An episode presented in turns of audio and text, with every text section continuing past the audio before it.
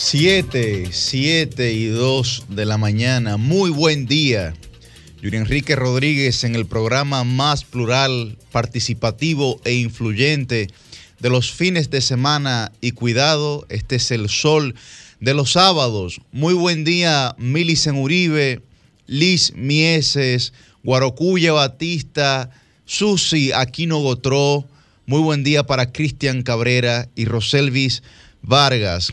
Recuerden que pueden sintonizarnos a través de nuestras diversas frecuencias, la 106.5 FM para Higüey y el Gran Santo Domingo, la 92.1 FM para todo el Cibao, la 94.7 FM para el sur y el este y la 88.5 FM para Samaná. Hoy es sábado 11 de junio ya atravesamos el meridiano de este año 2022 y ciertamente no ha sido de la forma en la que nosotros evidentemente hubiésemos querido. Muy buen día, Milicen Uribe. Buen día, Yuri Enrique Rodríguez. Buen día a todo el pueblo dominicano. Ya lo has dicho, como ustedes imaginarán.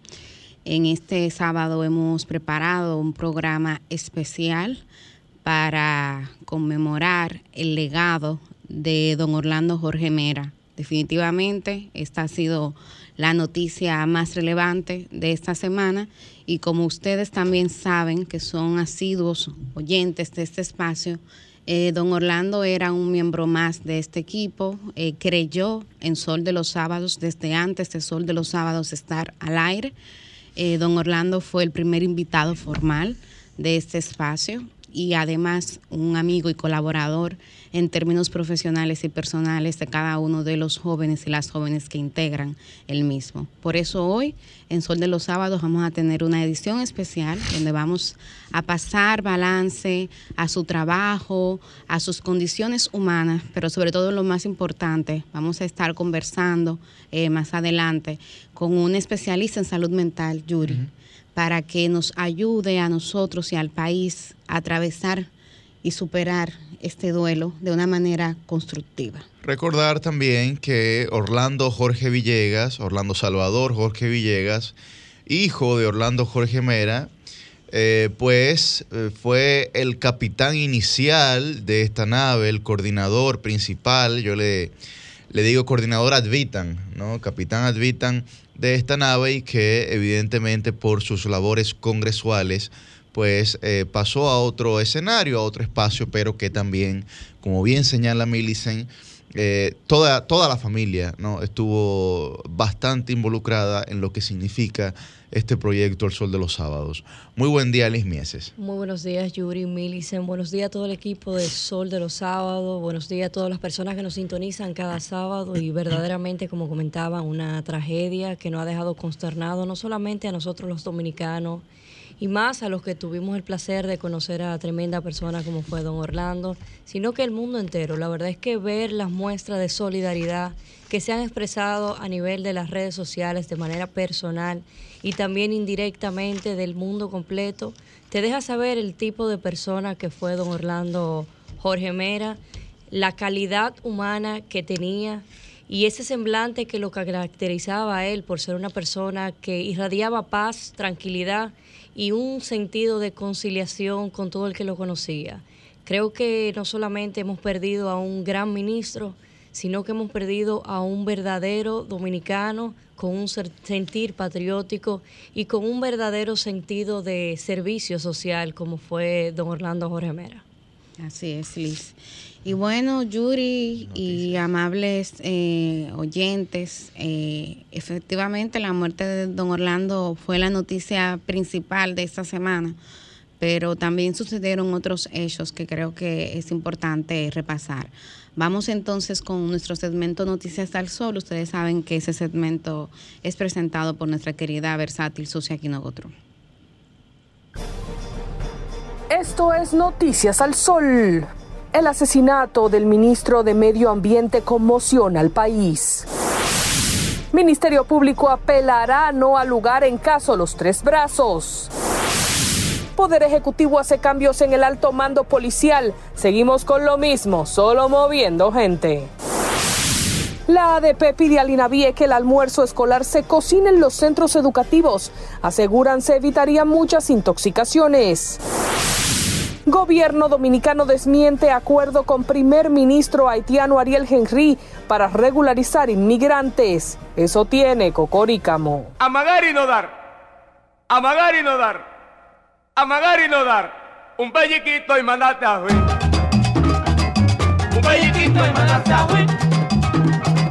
Un pelliquito y mandate a Un pelliquito y mandate a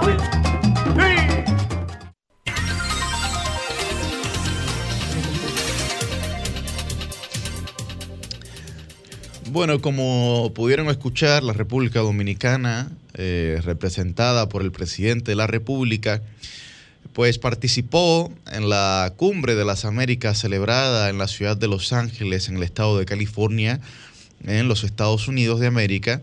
Y pues allí eh, la delegación dominicana se reunió con la delegación del vecino país de Haití y evidentemente junto con su primer ministro.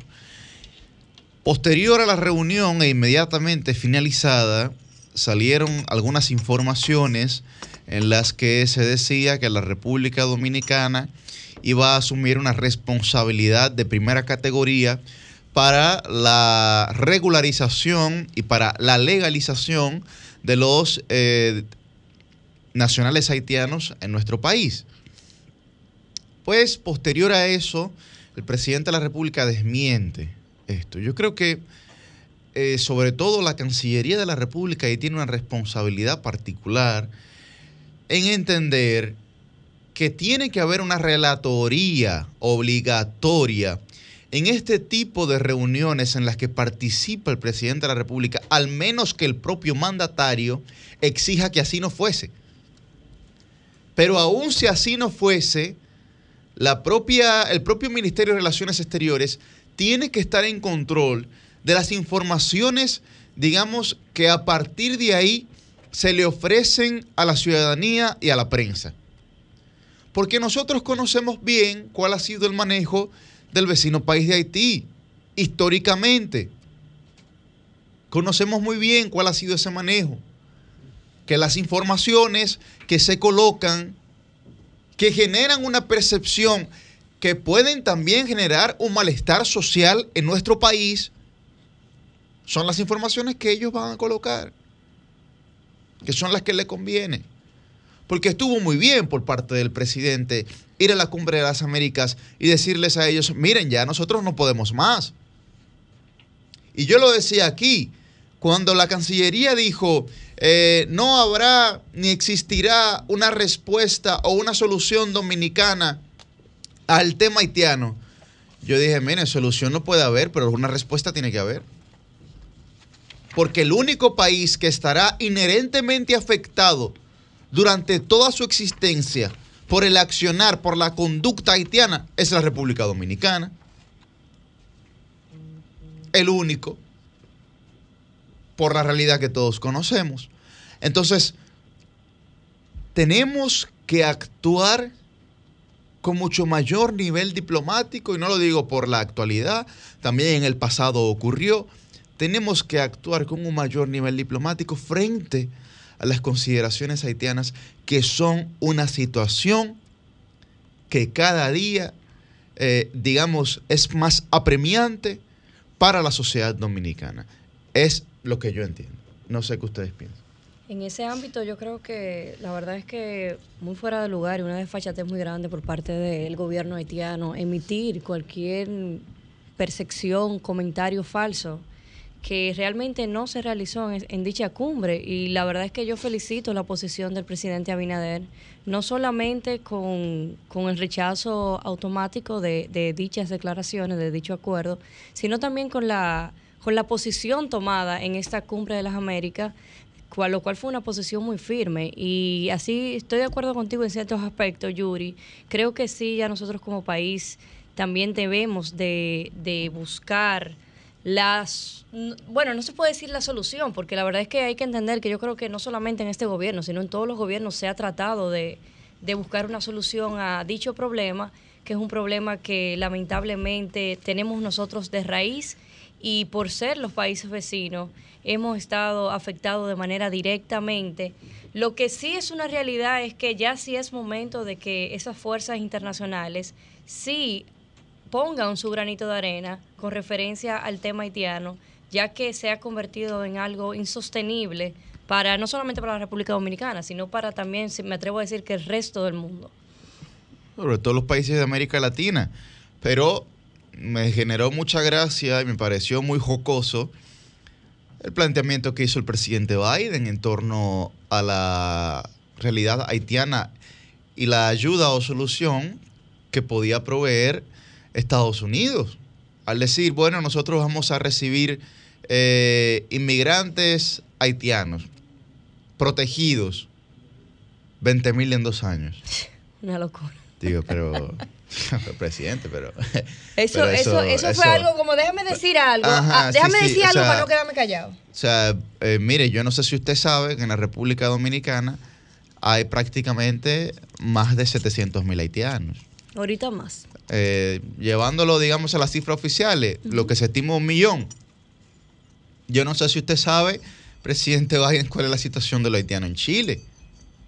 La situación, es más, ¿ustedes saben cuál es la situación tan grave de los haitianos? Que han propiciado la militarización de una de las fronteras más pacíficas del mundo, que es la frontera entre Costa Rica y Panamá. Señores, pero hasta Colombia. Hasta Colombia. Yo que estuve en Colombia hace pocos meses, la verdad es que yo misma me asombré con la cantidad de ciudadanos haitianos que están ahora mismo migrando a Colombia. La verdad es que eso, esto se ha convertido en algo insostenible para Latinoamérica, muy bien como tú, tú comentas, Yuri. Y señores, yo creo que Biden dijo exactamente eso. Déjame yo decir algo para no quedarme callado, porque no puede ser. Está como pasadito, Biden. Está como pasadito. Bueno. Eh, antes de pasar a otro tema, no sé si alguno de nuestros compañeros que se integran tienen algún tipo de consideración sobre lo que hemos estado planteando, Roseli. Déjame contarles, buenos días amigos, ¿cómo están? Buenos días a la ciudadanía que, que, nos escucha. Que precisamente la compañera Susi y yo tenemos puntualizaciones un poquito más amplias en nuestros respectivos comentarios al respecto. Ah, muy bien. Ah, pues le pido disculpas entonces. No, no, Bienvenida Susi, bienvenido Cristian. Buenos días. tengo miedo, ustedes están como desayunando juntos, era todito. que llegaron en manada. ahí, coincidimos a la, a la, llegada. Y miren, ahí, se firmó, la llave, Sí, ahí se firmó un acuerdo que qué suerte que República Dominicana no fue parte. El denominado Acuerdo de Los Ángeles. Sí. Eh, acuerdo por la migración de Los Ángeles donde básicamente ahí lo que se pacta es puerta abierta a todo el mundo y al contrario, comodidades incluso para los migrantes independientemente de la condición que llegue. Y, básicamente tienen ahí con Haití y Venezuela, que son los países que, están en una mayor condición de crisis. No, digo que qué suerte que no lo firmamos, no por digamos no porque no haya habido necesidad no porque no fuera necesario no por la crítica a que bueno hay un grupo de migrantes que en una condición particular no no no. Es que imagínese usted que República Dominicana se comprometa con otra cantidad por encima de la que recibe de haitianos y venezolanos. Adicional a eso cantidades para asegurarle empleos garantizarles calidad de vida cuando no puede hacerlo ni siquiera con lo que recibe de una manera eh, eh, indocumentada ilegal como usted quisiera referirse y eso sería muy cuesta arriba lograr el control, el dominio de eso. De manera que me parece acertada la decisión y sobre todo que no se consultó al Estado Dominicano previo a la firma para, tener en alguna medida mayor eh, criterio sobre lo que ahí se discutiría en ese pacto. Por lo que, eh, indiscutiblemente, me pareció más que acertada la decisión, por lo menos a esta altura del camino, sin conocer bien los detalles de lo que se trataba y las implicaciones de lo que ahí derivaría. Y aunque no quiero extenderme sobre el tema, porque precisamente de eso vamos a hablar, como señaló Roselvis en cada uno de nuestros comentarios, eh, sí fue muy contundente la respuesta del presidente de la República al respecto. Dijo que eso se eh, planteó con muy poco tiempo, que el equipo de República Dominicana no tuvo la oportunidad de sentarse en la mesa determinada para los fines a discutir el mismo, a ver lo que contemplaba y que como no lo habían analizado, pues entendían que no era prudente firmarlo. Me parece bien al respecto porque aunque no pude ver los detalles del acuerdo, ya Cristian acaba de señalar más o menos cuáles eran los contenidos del mismo. O sea que imagínese que República Dominicana en un acto de galloloquismo hubiese dicho, no, pues estamos aquí todo bien en una cumbre, vamos a firmar, pa, pa, pa y entonces se arme una situación eh, de mayor dificultad migratoria eh, para nosotros. Creo que en sentido general fue bastante positiva la participación de República Dominicana en esta cumbre para los objetivos de nosotros, no para los objetivos tal vez de los demás miembros de la comunidad internacional con respecto a Haití. Bueno, yo quiero recuperar un poco la tónica de este programa eh, y volver al tema de don Orlando, al que le vamos a dedicar bastante atención en el día de hoy. Y quiero recuperar un poco también de lo que significó Yuri, el Orlando Jorge Mera ministro. El Ministerio de Medio Ambiente ha emitido un documento, también un video muy chulo que resume de manera bastante breve y sucinta lo que fue su paso por esta institución. Y quiero eh, comenzar señalando cómo desde un principio eh, don Orlando Jorge Mera le puso nombre y apellido a su gestión. Y él hablaba mucho una frase, listo, la recordarás, de poner la casa en orden. Poner la casa en orden. Poner la casa en orden y cumplir las leyes. Ustedes saben que cuando se anunció que él iba para medio ambiente, mucha gente reaccionaron con escepticismo porque decían, pero es que don Orlando no es de ese sector. no, lo aspiraban como, como consultor jurídico. Los colectivos medioambientalistas eh, sí que reaccionaron ciertamente con algún tipo de suspicacia frente a esa designación. Claro, sin embargo, eh, y aquí yo creo que hay un ejemplo para todos y todos de resiliencia, porque don Orlando lo que hizo fue que se ubicó en su condición de abogado y dijo, bueno, yo soy un abogado, si yo voy a ser ministro de Medio Ambiente, que yo tengo que hacer es hacer cumplir las leyes, respetar la constitución. Y fue una de las palabras que él siempre decía. Y de hecho, uno de los logros principales de su gestión es que se produjeron más de 2.000 sometimientos a la justicia y sanciones administrativas de los diferentes delitos ambientales. Yo creo que eso es un hecho que hay que resaltar porque habla... y resaltar que eso fue, perdón, Milicen, que en un, en, un año y nueve meses. La verdad es que, como muy bien explica, mucha suspicacia en ese momento. Pero yo creo que don Orlando llegó con los cuernos, con el toro agarrado por los cuernos desde que entró a medio ambiente. Miren, eh, eh, yo debo decir, ustedes recordarán aquí que hace, qué sé yo, quizás dos meses o quizás un poco más yo, eh, relataba la situación del el nombrado coronel Palavé, muy, muy conocido en, en, algunas demarcaciones, ¿no? Por todas sus estridencias. Y precisamente, bueno, estando sin funciones, pero sin, sin funciones dentro del cuerpo del orden, pero todavía con su rango de coronel y dentro de la uniformada, se le sometió desde el Ministerio de Medio Ambiente precisamente por violación a la ley 6400 de Medio Ambiente por estar extrayendo material en un predio que él dice que es suyo, pero indistintamente de que usted pudiera tener la titularidad sobre la tierra. Eh, sacando material de un río en San Cristóbal. Y con eso señalo también, señores, el, procedimiento judicial contra el director del Distrito Municipal, Palmarejo Villalinda, también, eh, por... Eh, eh, corte de las caobas. Corte de madera preciosa. una locura. Pero con eso quiero ejemplificar, compañeros, cómo se atacó, y eso que son los casos que yo eh, recuerdo ahora, cómo se atacó a personas que tenían una relativa influencia en algunas demarcaciones y en algunos ámbitos. O sea, indistintamente. No tenía que ver, como él bien lo decía, no importa que tuvieran que ver del ámbito empresarial, eh, político, militar, cualquiera que viera la, ley de medio ambiente lo tenía de frente. Y eso pues se conecta mucho con lo que ustedes señalan, compañeros, de que independientemente de los prejuicios que pudieran tener muchas personas al inicio de la designación, todo lo que conlleva una gestión exitosa está relacionada con la capacidad de regular, con la capacidad de dirigir, con la capacidad de gerenciar.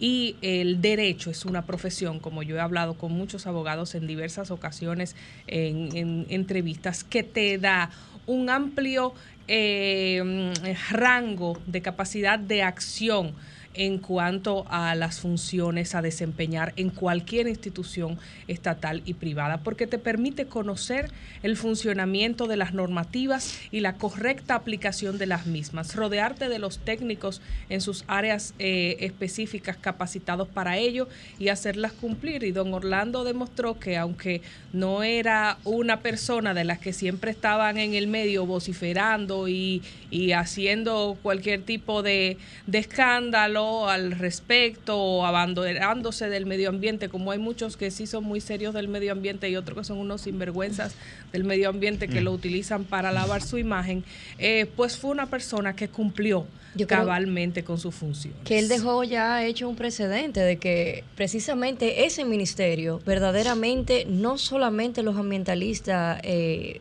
puede tener dentro, sino que lo ideal es en ese comentario que haces es que sea un abogado para que para que verdaderamente ejerza esa ley que tanta falta hacía en medio ambiente. Miren, y yo recuerdo el caso de Pepe, Lupita y Juanita, Sí. Sí. que estaban en Claro. cautiverio, cuando fueron liberados y que independientemente de eso, con el rastreador que se le colocó para saber la ubicación, para saber su estatus, para saber que, que no viniera algún desaprensivo, que cuando vino algún desaprensivo, ahí estaban de una vez a raya eh, desde el Ministerio de Medio Ambiente sancionando o en algunos casos que es algo que, que me parece sumamente apropiado, enseñando por qué no maltratar a cualquiera de los, en este caso, parte de la fauna dominicana. Eh, evidentemente el trabajo se notó, se evidenció y estuvo ahí presente. Y ese proceso de acompañamiento que sirvió para mucho en temas tan sensibles como eso, pero también cosas un poco más grandes o, de mayor eh, grandilocuencia, vamos a decir así, eh, evidentemente dio en poco tiempo un resultado bastante positivo y eso hay que reconocerlo. Y eso ojalá, creo que ese reto de la institución a partir de ahora pueda seguir encarrilándose y no se pierda en el camino, independientemente de que ya don Orlando Jorge Mera no esté al frente de esa institución. Bueno, vamos, vamos ahora a escuchar un breve fragmento de la participación, de una de las participaciones de don Orlando en este su programa, El Sol de los Sábados. Esa fue la primera. No, no, Una- una, una de de ellas, una de ellas. sí. En este sol de los sábados recibimos a un invitado de lujo, una persona que siempre ha creído y ha apoyado como que te estás este espacio. fundador, padre, fundador de este espacio, Así padre fundador de este espacio. Nos referimos, nos referimos a Orlando Jorge Mera, delegado político del Partido Revolucionario Moderno ante la Junta Central Electoral y a quien le damos la más cálida bienvenida a este espacio. Bienvenido, don Orlando. Bienvenido, muchas gracias a ustedes por la invitación. Me alegra mucho volver a estar con ustedes, de verles y, y haber visto también las nuevas adquisiciones. Sí, el equipo está creciendo, Sí, está sí, creciendo sí. los muchachos. Sí, sí, sí. Don me- me Orlando. alegra mucho. Un viaje de mil millas comienza con un paso.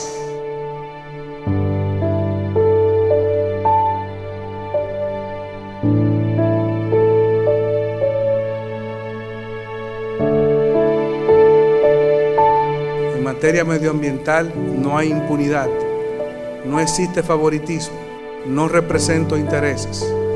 Ante el presidente Abinader juré cumplir con la ley y es lo que hemos hecho.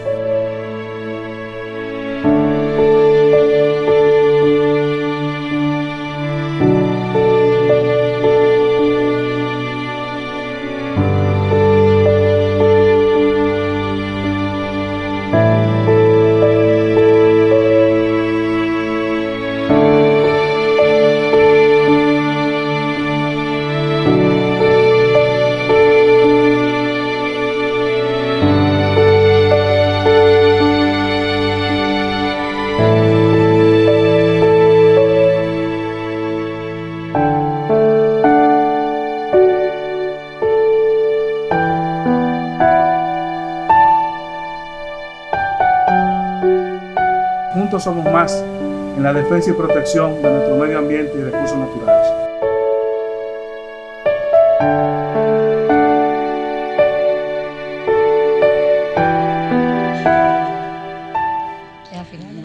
Bueno, Bueno, bastante emotivo en el que recordamos a don Orlando Jorge Mera, como bien decía en una de sus participaciones.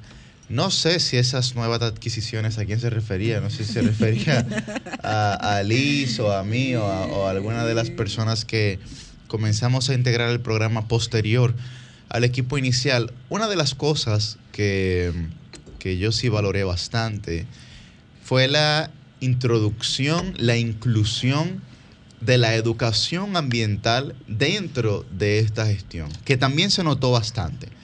Y ahí la me parece que eso lo dirigía Andrea. Andrea Tavera. Sí, Andrea. Una Andrea. jovencita, jovencita. Una joven igual, igual que dirige, todo- ¿verdad? Sí, sí, sí, todavía. igual que todos nosotros, bastante preparada, esa amiga, y pues nosotros hemos sido abanderados porque antes de que llegara esta gestión, no solamente don Orlando, sino gubernamental, eh, Millicent recordará, Susi recordará que estábamos juntos, que yo hablaba bastante del tema medioambiental. Sí, Era una de las banderas, siempre hablaba de la educación, hablaba del medio ambiente, etcétera. Y eh, pues creo que eso es algo que debe de seguir promoviéndose y que este programa debe de seguir ampliándose, que como dice la ley, debe de introducirse en el currículum educativo de la República Dominicana en términos públicos y en términos también privados para que los niños y las niñas comiencen a tener una conciencia real en torno al medio ambiente.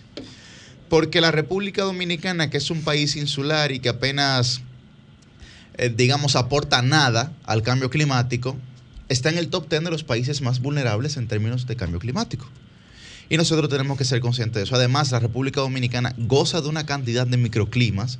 Sea, usted puede pasar de una zona esteparia, de una zona árida, de- de prácticamente desierto, a bosque húmedo en solamente una hora de trayecto. O sea que creo que tenemos que, al igual que como hizo don Orlando, tenemos que promover la educación medioambiental. Bueno, y queremos darle la bienvenida. Tenemos en línea al director de Alianzas Público-Privadas, Sigmund Front, dirigente del PRM y un verdadero amigo a nivel personal de el ministro fenecido Orlando Jorge Mera. Buenos días, Sigmund. Muy buenos días, muy buenos días amigos, ¿cómo están ustedes? Bien, bien, Bien dentro de lo que cabe. Profesor, aquí. profesor Yuri de este lado. Yuri, ¿cómo estás? Bien, preguntarle en primer lugar, su- sabemos de su relación con, con don Orlando, pero sobre todo eh, cómo se conocieron, dónde se conocieron. Tenemos una idea de que también estudiaron juntos, de que cursaron la universidad y o la maestría y quisiéramos saber cómo se desarrolló, digamos, todo toda esa parte de su vida. Mira, sí, eh, primero aclarar, Yuri, que no, eh, eh, hicimos el doctorado, la, la universidad, Ah, no. Orlando me llevaba unos años, no soy tan bien. pero, pero nos conocimos eh, realmente en el año 1996. Eh, Orlando estaba inmerso en un proceso en el cual estaba asumiendo una candidatura a la Secretaría General de la Juventud Revolucionaria Dominicana en ese momento. Eh, nosotros eh, estábamos recién saliendo de, las, eh, del colegio, estábamos ya en la Universidad de Nucamaima y un grupo de jóvenes con inquietudes políticas eh, nos acercamos a, Orlando para participar en política en ese momento. Teníamos el interés de participar en, el Partido Revolucionario Dominicano y vimos en él la vía de cómo nosotros poder entrar activamente a esa organización. Durante ese proceso eh, caminamos el país completo, fue un proceso muy intenso en el cual al final él, él resultó eh, ser secretario general y Tony Peñaguaba quedó como presidente de, ese órgano juvenil. Y bueno, a partir de ahí nosotros ya no, no hubo manera de que nos desvinculáramos de la actividad eh, política a través de Orlando y se generó una, entonces una relación ya personal también, familiar, eh, eh, académica, de todo tipo con Orlando. O sea, inclusive fue nuestro profesor en ese momento también de Derecho Administrativo, Luca Baima. Orlando en ese momento era un- uno de los grandes expertos en Derecho Administrativo en la República Dominicana y también propiedad intelectual. Eh, entonces, a partir de ahí, nosotros estuvimos todo el tiempo vinculados a su equipo político hasta, bueno, hasta el, hasta el día de su muerte. Sigmund, Susi Equino, otro de este lado. En, en la parte de la conformación y defensa del Partido Revolucionario Moderno, don Orlando fue una pieza clave y sabemos, y como tú señalas, que estuviste trabajando muy de la mano con él, toda esa parte legal, toda esa parte eh, ante la Junta Central Electoral que él desempeñó. Cuéntanos de esa labor titánica de un hombre tan pacífico y de tan buen trato, pero que sabía defender eh, las posiciones de su partido con una fuerza increíble. Bueno, Susi, eh, un abrazo primero. Mira, la realidad es que sí, Orlando jugó todo momento la representación del partido en cualquier situación de conflicto que pudiese haber surgido, tanto en el PRD como en el antiguo partido como, como en el PRM. A raíz de las, de las de las luchas, tú sabes, de los conflictos que se generaron a partir de, de esas elecciones del 2012, donde hubo todo, todos conocen la situación entre Hipólito Mejía y el ingeniero Miguel Vargas Maldonado, eh, se iniciaron unos procesos eh, judiciales internos del partido, primero disciplinarios. Orlando fue, fue expulsado por un, tribunal disciplinario dentro del partido, conjuntamente con, eh, con Andrés Bautista y el presidente Hipólito Mejía.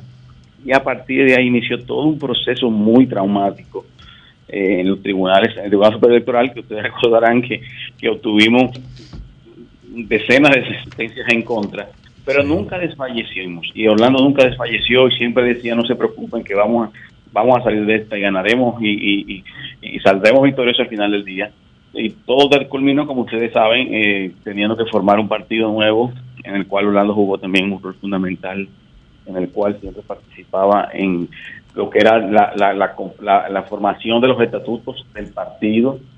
Eh, jugó un rol activo y de ese momento eh, designado delegado político del PRM también en la Junta Central Electoral, en donde, eh, como ustedes conocen, defendió al partido en, todos los procesos que nosotros vivimos, pero a la vez también tenía un rol muy activo en todo lo que era la vida orgánica de la, de la organización, en el sentido de de las reuniones de la, del comité ejecutivo, de la comisión política, todo lo que era el resguardo de las actas, todo lo que era las preparaciones de las resoluciones. Orlando era quien, era la verdad, la, memoria documental del partido, tanto del PRD como el PRM de Orlando Jorge. O sea, tú querías una, una copia de un acta de una reunión del comité político de cualquier año y ahí Orlando parecía y lo tenía y, siempre jugó un rol también muy importante en todas esas reuniones en las cuales posiblemente existían conflictos y él buscaba la manera de mediar y obtener algún tipo de, aprobación de las mayorías del partido eh, para cualquier línea que fuera en beneficio del partido.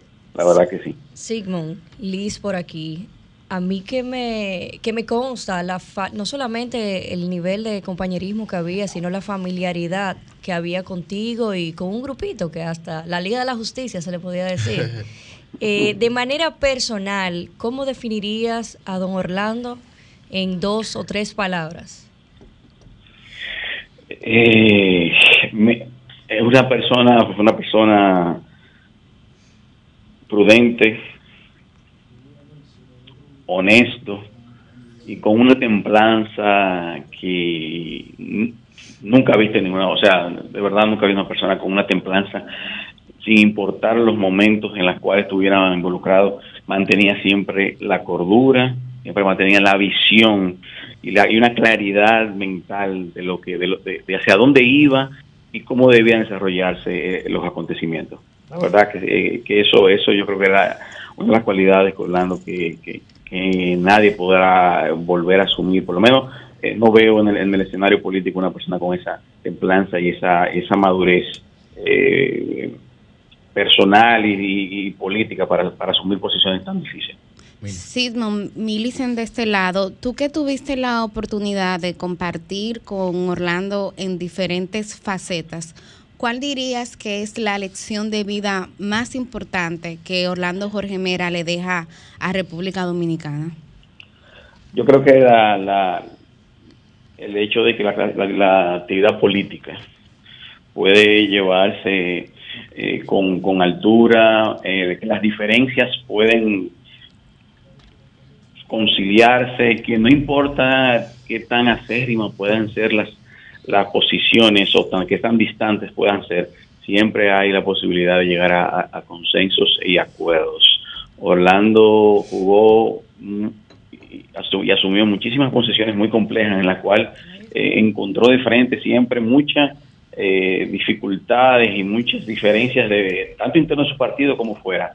Y Orlando siempre encontraba la manera de que de encontrar un camino al, al acuerdo, al, consenso y a, la solución pacífica de los problemas. Yo creo que fue un gran componedor, un gran conciliador y yo creo que eh, eso es uno de los grandes legados que le deja la política dominicana. Profesor, dos preguntas. Primero, saber si hay alguna anécdota inédita que usted haya vivido con don Orlando que quisiera compartir con nosotros. Y también saber eh, los temas que se estuvieron tratando en la mesa del fideicomiso eh, público-privado en la cual usted participaba recientemente junto con don Orlando.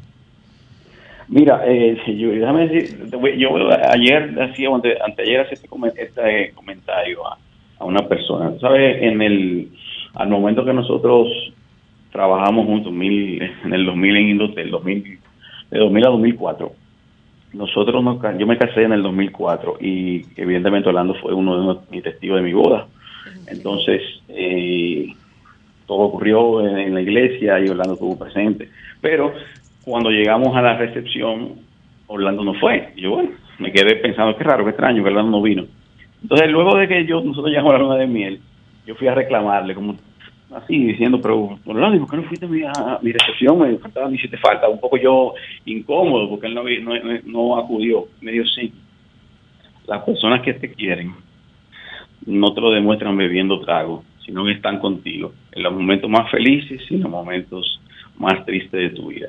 Y la verdad que para mí me chocó mucho eso, yo muchacho de 25 años, pero la verdad que, ese era Orlando y en esos momentos era que realmente siempre estaba. Mira, en, lo- en relación a los seguros, Yuri, eh, nosotros estábamos trabajando algunos algunos aspectos con, con relación a, a lo al fideicomiso. O sea, que Orlando nunca dejó su... su eh, es una, que es una de las características que mucha gente olvidó. No recuerda que Orlando era tremendo jurista, un gran conocedor eh, de, de las leyes en la República Dominicana y también fue un, eh, un gran innovador en algunos aspectos, como yo mencionaba anteriormente, tanto de la propiedad intelectual, fue uno de los grandes destacados y de los que más escribió en esa materia durante mucho tiempo, y también el derecho administrativo, derecho público. Entonces, eh, estuvimos trabajando en algunas mejoras a, a- a- a todo lo que era esa figura, el fideicomiso, algunas propuestas para mejorar la composición. Tú sabes que él manejaba, el, el- el- podríamos decir, el gran fideicomiso público-privado, o más, o sea, el más importante que tenemos en estos momentos, en virtud de la conformación, de la aprobación de la ley de residuos sólidos y ahí tenía una gran serie de ideas y de planes eh, eh, conjuntamente con el director ejecutivo de, esa, de ese fideicomiso que era el amigo Paino Enrique. Eh, tenía muchísimos planes para la República Dominicana para cómo mejorar el manejo de los residuos sólidos, sólidos en el país a través de esa figura.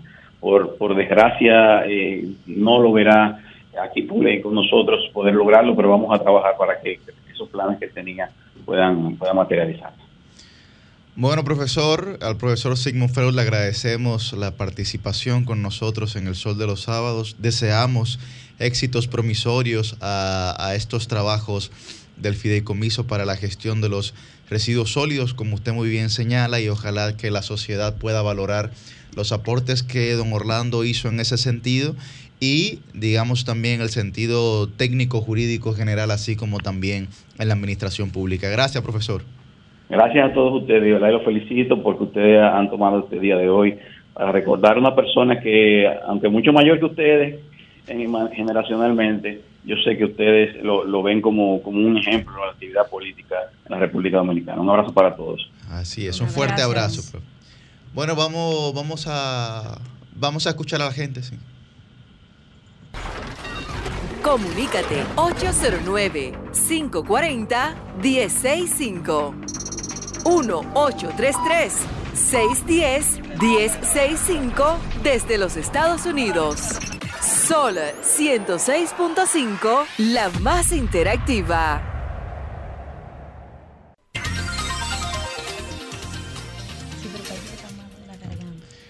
Buen día, su nombre y de dónde. Se me fue esa. Buen día, su nombre y de dónde.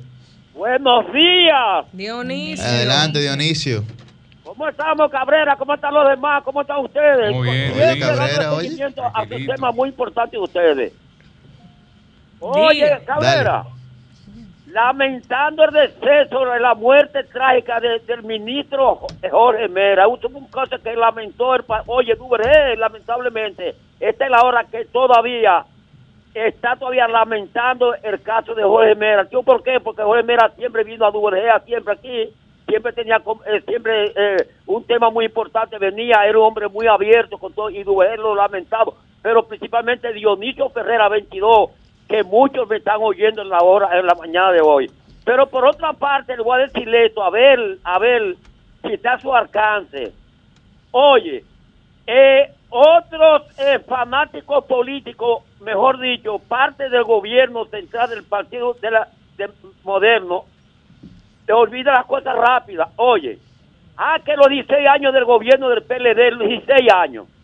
Pero en el 2004 aquí estaba prohibida la reelección e Hipólito Mejía, siendo candidato presidencial, aco- acogió a- lamentablemente y buscó la forma para abrir la reelección que se recuerda el caso de Candijo que votó el voto por el diablo entonces el PLD llegó en el 2004 y, y, y se llevó se alzó con ocho con ocho años consecutivos más los ocho de Daniel Ortega. ellos son los culpables de este problema ahora na- ah, todo el mundo tiene cu- culpabilidad de esta situación de que el PLD tuvo 10 años en el poder buenos días y que Dios lo bendiga Gracias, Dionisio.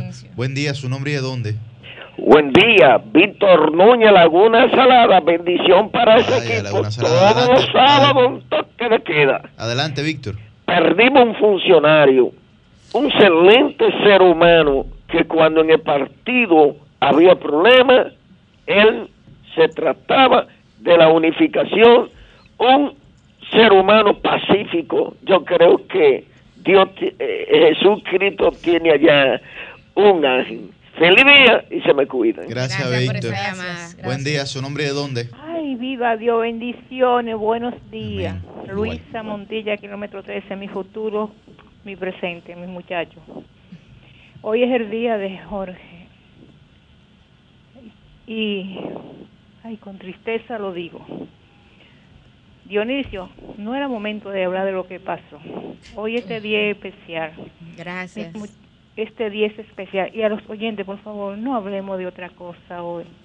Yo no voy a decir más nada de don, de ese señor, porque todo lo hemos dicho, y no porque murió, sino porque lo que él era en realidad. Yo lo que quiero es que los demás que están en la política, donde quiera que sea, que tomen un ejemplo. Uno no tiene que imitar a nadie, pero las cosas buenas de la gente, uno las toma en cuenta y las analiza. No es imitar. Y por favor, yo quiero felicitar a ustedes como periodistas y decirle a algunos periodistas que hay que por ahí que yo no sé dónde fue que estudiaron o qué fue lo que le enseñaron. Hay que ser comedido. Nada más criticaron a doña Miriam. No debió decirlo, pero ya lo dijo. Cuando la palabra sale no se devuelven. Pero también, carajo, la gente tiene que ser comedida en momentos de dolor. Buenos días. Está su llamado. Buen día, su nombre de dónde. Sí, muy buenos días. Adelante. Merán le saluda de, de aquí de los Guaricanos. Dale, Merán. Bendiciones para ese equipo. Mira, con relación a los delitos, todavía se siguen eh, cometiendo aquí en Santo Domingo Norte. Aquí mismo en Guaricano se, la gente lo atracan y, y nada pasa. Es decir, que atención, por favor, a la Policía Nacional, que los delitos no han disminuido. No es una cuestión de percepción. Tienen que chequear bien los municipios y, y los lugares donde se, se hace un mayor asalto, y este es uno. ¿Entiendes? Entonces, también felicitar a, permítame felicitar a Zeneida, que, que está teniendo mucho logro en su estudio, y, y ayer fue entregada una certificación de, de lo que está haciendo ella, que es una cosa positiva de comunicación. Pasen muy buenos días. Muy bien, muy bien. Felicidades para Zeneida. Buen día, su nombre y de dónde. Lo bueno es que somos soldos, carajo. Qué bueno que. Somos sordos, algo así. Eh, tú Bueno. sabes que la gente tiene derecho a expresarse libremente y nosotros somos un espacio plural. Buen día, su nombre y de dónde.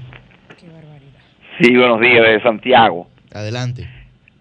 Si algo debe quedar de, de ejemplo y de reflexión en la vida de Orlando, es que comprender que así como ese Miguel Cruz que lo abordaba, que parecía un edecán de, Orlando y que él se, se dio ese título y se creó esa imagen, todos los funcionarios de los pasados gobiernos, posiblemente desde Trujillo y los actuales, tienen a un Miguel Cruz detrás de ellos, que lo asedia, lo extorsiona, se creen dueños de su vida y disponer hasta de su familia. Y son los que llevan a los funcionarios a la corrupción, jóvenes y mayores, hembras y varones. Actúan, so- son un poder detrás del trono y que la gente comprenda esa situación. Yo conocí a Orlando desde los 6, 7 años y fui íntimo amigo de Salvador Jorge Blanco. Fue, fue- en un momento era lo que era eh, San Juan de, Jesucristo. Y nunca, y tuve ese conocimiento y esa relación, y yo ni sé dónde está Indotel cuando él estuvo en Indotel. A los funcionarios no se le asedia y esa gente deben eh, debe despejarse del poder, porque al fin terminan eh, de esa manera. Que Dios bendiga la vida de, de Orlando y de su familia, que tienen una admirable, y encomiendo su alma al amor eterno del Padre Celestial. Ahí está. Bien, gracias, Máximo. Así que vamos, vamos a escuchar esta breve llamada. Sí. Buenos días, su nombre y de dónde. Gracias, buenos días, de, de Santiago. Adelante. Gracias, mi nombre es Francisco Jiménez. Quiero dar testimonio, porque conocí un poquito a la familia, de que Orlando siempre fue un hombre clase aparte y creo que debe ser un estandarte, un modelo para la juventud que quiera entrar a la política. Es un hombre que tiene 73 años, conocí muy bien a, a- a- al presidente Salvador Jorge Blanco y creo que realmente personas como Orlando deben servir de modelo para que haya una nueva forma de hacer política en el país. Muchas gracias. Bien. Miren, con, ah, yo sé que han llamado varios santiagueros, hay que recordar que el expresidente Salvador Jorge Blanco era de Santiago. Era un prominente abogado, ministro. un prominente abogado de, de esa ciudad y que posteriormente, al ser eh, senador de la capital, que fue senador de la capital, el presidente Jorge Blanco, pues entonces eh, se mudaron aquí a la ciudad capital. También eh, don Orlando Jorge Mera fue un prominente jurista, que la gente tal vez no lo recuerda porque lo más reciente fue su actuación política. Sin embargo, el día de ayer leía un tuit del profesor Julio Miguel Castaño Guzmán, cariñosamente Castañitos, que fue director de la Escuela de Derecho, de la Facultad de Derecho, mientras yo fui estudiante en la Pucamaima. Y yo cogí clase con Castañito y la verdad que no era muy, no era muy dócil la clase eh, realmente. Y el profesor Castaños Guzmán decía el día de ayer que su mejor alumno, aún no superado, fue Orlando Jorge Mera en su clase. Y yo creo que para todos los que hemos tomado clases con el profesor Castaño, sabemos lo que eso Implica. significa, implica, Quiero en términos académicos. Agregar aquí también la tónica del Don Orlando familiar y también en nombre de todo el equipo del Sol de los Sábados y de la emisora como tal, nuestras condolencias a Dilia Leticia Jorge Mera, hermana de Don Orlando y también una pieza fundamental de este espacio. A Dilia también la hemos tenido aquí. Yo creo que es importante que ella esté clara en que todo este equipo le transfiere ese amor, ese acompañamiento, esa solidaridad que ella, como única hermana de don Orlando, ahora también le queda esa responsabilidad de mantener vivo su legado y que es bueno que Dilia, que también es parte importante de esta familia del Sol de los Sábados, lo sepa.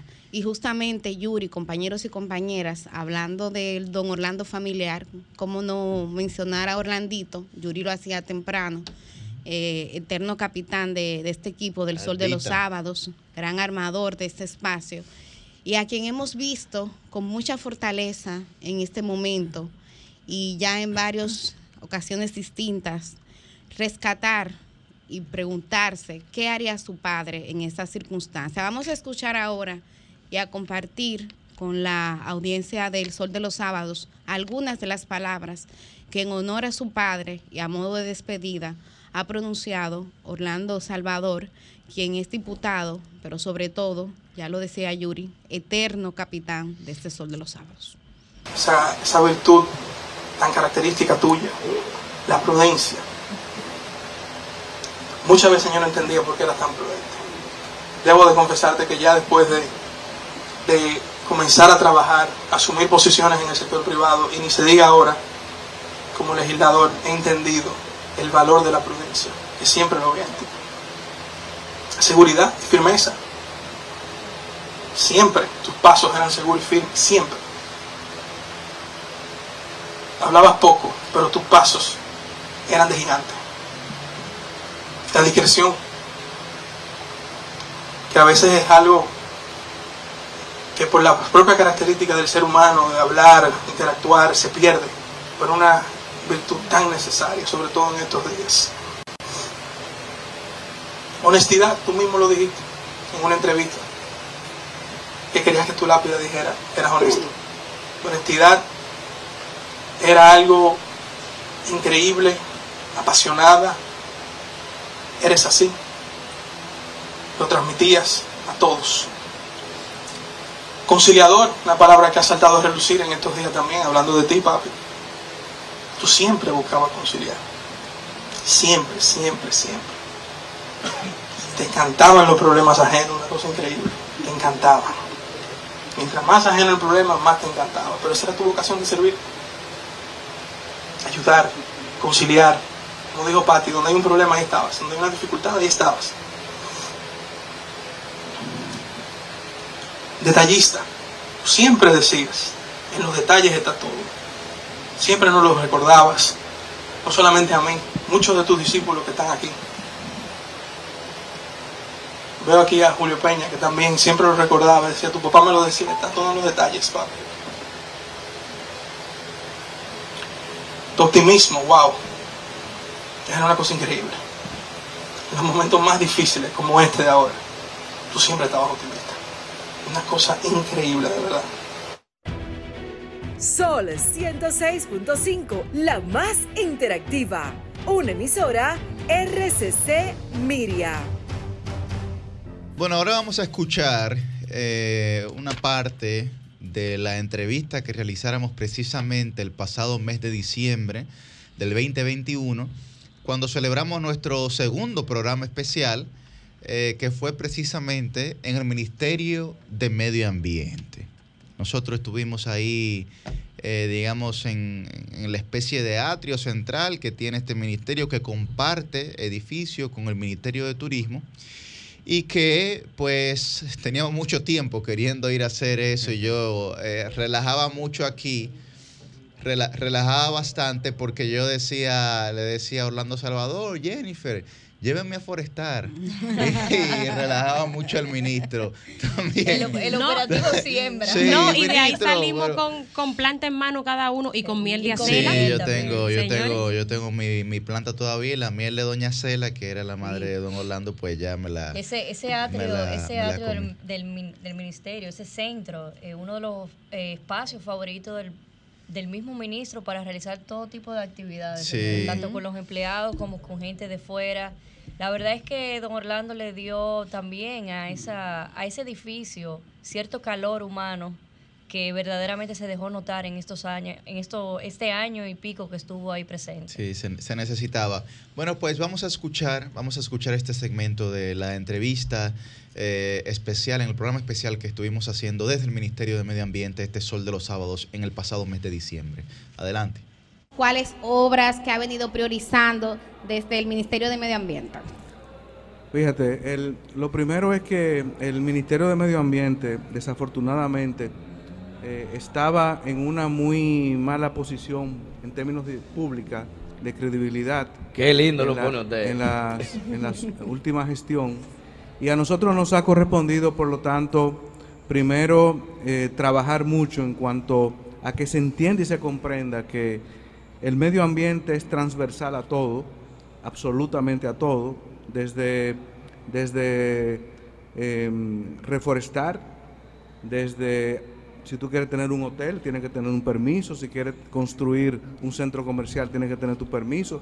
Pero si tú estás en Elías Piña y quieres construir un, un barrio una, un desarrollo urbano, también tienes que tener permiso. Entonces, lo primero es entender y comprender esa dimensión transversal. Y en segundo lugar, nuestras prioridades. Nuestras prioridades evidentemente está el recurso agua, que es fundamental para el presente y el futuro del país. En segundo lugar, lógicamente eh, se nos ha adicionado la cuestión de los residuos sólidos y por lo tanto estamos preparándonos para que el año 2022 marque el antes y el después en esta materia. Iba a decir, muy bien, bienvenidos a todos. Para nosotros es un honor recibirles aquí. Y como ha dicho el Papa Francisco, el medio ambiente es la casa común de todos, esta es la casa de ustedes. Muchísimas, muchísimas gracias, ministro. Adelante, Millicent, con la Vamos a comenzar con una pregunta general, que el ministro nos contextualice un poco. Eh, ya teníamos unos cuantos meses que no hablábamos con él. Cuéntenos cuáles obras que ha venido priorizando desde el Ministerio de Medio Ambiente. Fíjate, el, lo primero es que el Ministerio de Medio Ambiente, desafortunadamente, eh, estaba en una muy mala posición en términos de pública, de credibilidad. Qué lindo lo la- pone usted. En la, en la última gestión. Y a nosotros nos ha correspondido, por lo tanto, primero eh, trabajar mucho en cuanto a que se entienda y se comprenda que el medio ambiente es transversal a todo, absolutamente a todo, desde, desde em, reforestar, desde si tú quieres tener un hotel, tienes que tener un permiso. Si quieres construir un centro comercial, tienes que tener tu permiso. Pero si tú estás en Elías Piña y quieres construir un, un barrio una, un desarrollo urbano, también tienes que tener permiso. Entonces, lo primero es entender y comprender esa dimensión transversal. Y en segundo lugar, nuestras prioridades. Nuestras prioridades evidentemente está el recurso agua, que es fundamental para el presente y el futuro del país. En segundo lugar, lógicamente se nos ha adicionado la cuestión de los residuos sólidos y por lo tanto estamos preparándonos para que el año 2022 marque el antes y el después en esta materia. Y lógicamente las áreas protegidas de República Dominicana que en su gran mayoría como consecuencia de distintas situaciones estuvieron bastante abandonadas en el pasado, estamos ahora mismo en un plan de, de intervención en básicamente en tres parques nacionales, como es el Parque Valle Nuevo, Los Haitises y Sierra de Bauruco, incluyendo también las eh, eh, inversiones en infraestructura y mejora de, eh, de, nuestras, de nuestros guardaparques. Y por otro lado, lógicamente, hemos tenido una dimensión de, las, de la reforestación, que le hemos llamado más bien restauración ecológica y reforestación, que incluye mangles, incluye reforestación en la frontera, incluye eh, la reforestación en áreas protegidas y también en las cuencas hidrográficas de la República Dominicana. Básicamente, ese es, digamos, como el corazón de, de nuestra. Don Orlando, una, una pregunta. Yo sé, usted es un hombre con mucha experiencia de Estado eh, y una trayectoria política eh, trascendental, pero mucha gente no entiende que esto es un ministerio grande y que realmente es un ministerio que tiene una labor nacional y que la gente cree que, bueno, es Ministerio de Medio Ambiente, que hay un, un trabajo muy arduo de diferentes categorías. ¿Qué ha sido lo más difícil o lo más problemático o la, la mayor presión que le ha tocado manejar desde que asumió? No, vamos a hablar claro, vamos a lo hondo. ¿Qué es lo más difícil que le ha tocado trabajar? La presión, de hecho, Dios mío, qué vaina. En esta Eva, papa caliente. En este No, ministerio. mira, lo, lo primero es entender y comprender qué es el Ministerio de Medio Ambiente. Y segundo, entender, como tú muy bien señalas, que es un ministerio que tiene una dimensión nacional. O sea, aquí hay alrededor de 4.500 empleados en todo el territorio nacional. Y por lo tanto, tenemos una gran responsabilidad. Entonces, eh, básicamente, eh, em, tenemos retos por delante, quiero, quiero decirlo, pero hemos avanzado bastante en la permisología, en, en el Viceministerio de Gestión Medioambiental. De, gestión ambiental tenemos el gran reto de mejorar nuestros plazos en dar respuesta a la gente. Este era un ministerio que no daba respuesta antes. Más de mil solicitudes y, y estamos, y estamos en ese proceso. De igual manera, en suelos y aguas tenemos el gran reto por delante de transformar la capacidad de cómo el ministerio se debe comunicar con, con las distintas personas y tenemos el gran reto que nunca se había hecho, pero que ahora tenemos la voluntad política de hacerlo, de producir la canalización de muchos ríos que hoy día, como consecuencia de la, de la profusa y profunda, eh, digamos, devastación que ha hecho el, el, hombre en muchos de los ríos, se ha descanalizado y, y, y por lo tanto Eso el cauce natural del río se ha perdido. Entonces, esa es una de nuestras tareas fundamentales. Bueno, ahí escuchábamos lo que fue uno de los programas especiales que eh, realizamos junto a don Orlando Jorge Mera, en ese caso, en ese Ministerio de Medio Ambiente que él tanto amó, ya mis compañeros han resaltado cómo él creía desde el espacio físico, pero también en la calidad humana de cada uno de los servidores y de las servidoras, cómo se comunicaba con ellos y ellas. Recuerdo que el primer día que tomó posesión pidió que a todos los empleados y empleadas se le convocara al edificio y ahí se dirigió a ellos. Y en ese discurso, eh, y rescatando también parte de los logros que fueron fundamentales en esta gestión de don Orlando frente al Ministerio de Medio Ambiente y Recursos Naturales, él comenzó un discurso de la siguiente manera, usando una frase de la UC, eh, Yuri. Uh -huh. Él decía, un viaje de mil millas comienza con un primer paso. Y él terminaba haciéndole una invitación a todos esos colaboradores y colaboradoras de que le acompañaran en ese viaje. Pues él le puso norte a esta caminata y cuando uno analiza ahora puede ver que parte de los logros de esta gestión está el tema de la credibilidad del Ministerio de Medio Ambiente como institución. Hay que ver cómo don Orlando logró que gente que era escéptica, no solamente ambientalista, sino también gente del sector privado, que Susi sí. sabe que tiene mucho que aportar en este tema, cómo creyeran en lo que se hacía en ese ministerio. Bueno, y siempre recibía, perdón, me dicen uh -huh. que te interrumpa, yo fui en una oportunidad en las funciones que desempeñaba en una organización del sector privado dedicada al tema del reciclaje eh, donde él nos recibió de mil amores, así como los otros representantes de otras organizaciones macro de este sector. Y siempre estuvo presto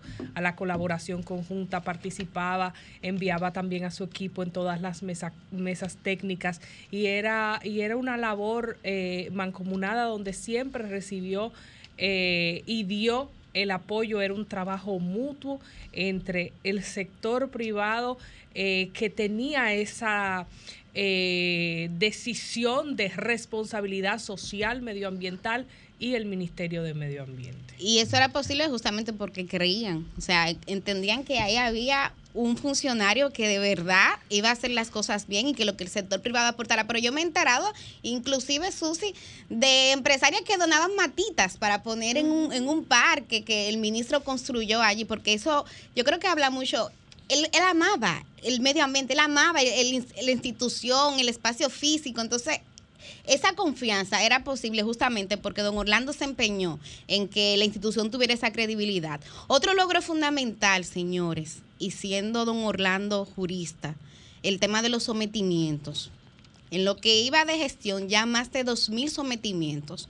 Y aquí también yo creo que hay que reconocer el trabajo de todo el equipo humano, incluyendo el de Edilio Florian, que es consultor jurídico del Poder Ejecutivo del, Ministerio de Medio Ambiente, porque siempre le acompañó en esa labor titánica. Don Orlando no tuvo miedo aquí, aquí en Sol de los Sábados, en una de las entrevistas que le hicimos, su primera entrevista como ministro, que fue, tú, no sé si tú recuerdas allí, en un día del, del, del Medio Ambiente. Sí. Y él aquí fue uno de los primeros espacios donde él denunció cómo se estaba enfrentando a mafias. Y él lo dijo así mismo, yo me estoy enfrentando a mafias militares, políticas, del pasado gobierno, de este, de mi partido, pero yo estoy firme. Entonces esta firmeza de, de no impunidad en tema medioambiental fue otro logro de su gestión.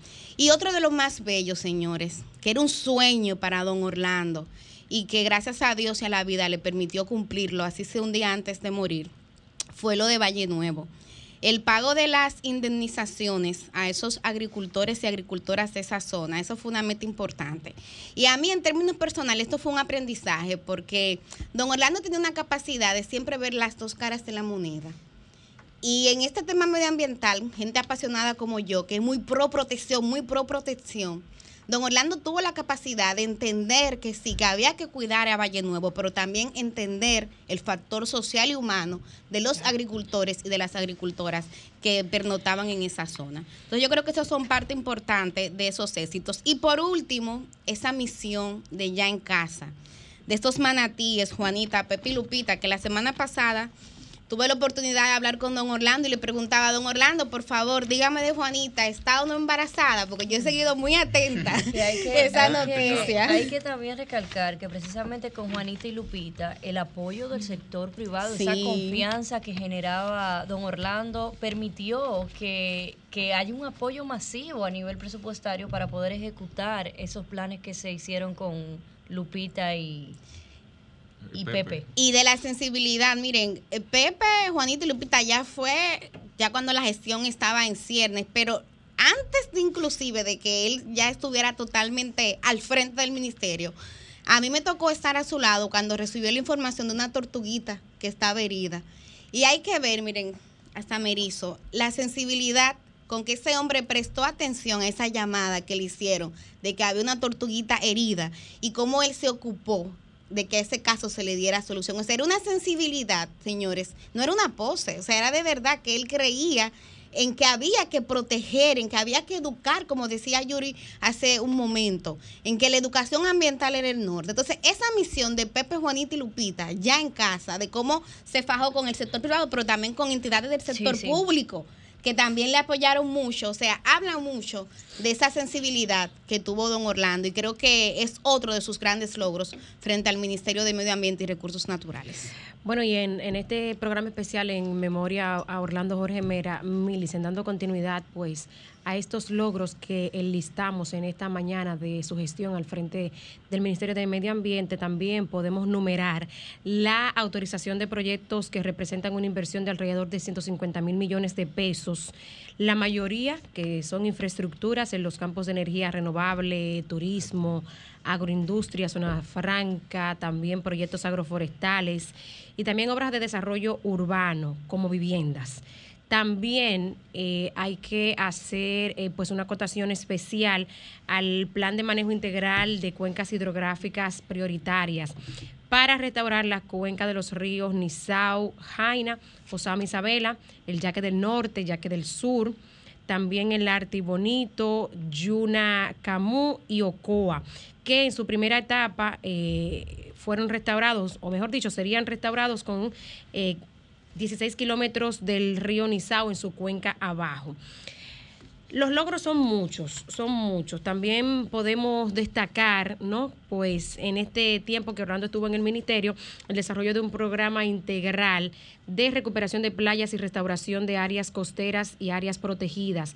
En 2021, solo en 2021 se logró restaurar 26 kilómetros de áreas costeras. Dentro de estas eh, se puede mencionar el monumento natural La Laguna de Cabaret y La Goleta, los farallones de Santo Domingo Este, el proyecto forestal Sabana Clara en Dajabón, el monumento natural Miguel Domínguez Fuerte, que se le conoce como Cachote, entre otros tantos. También la lucha permanente contra el cambio climático.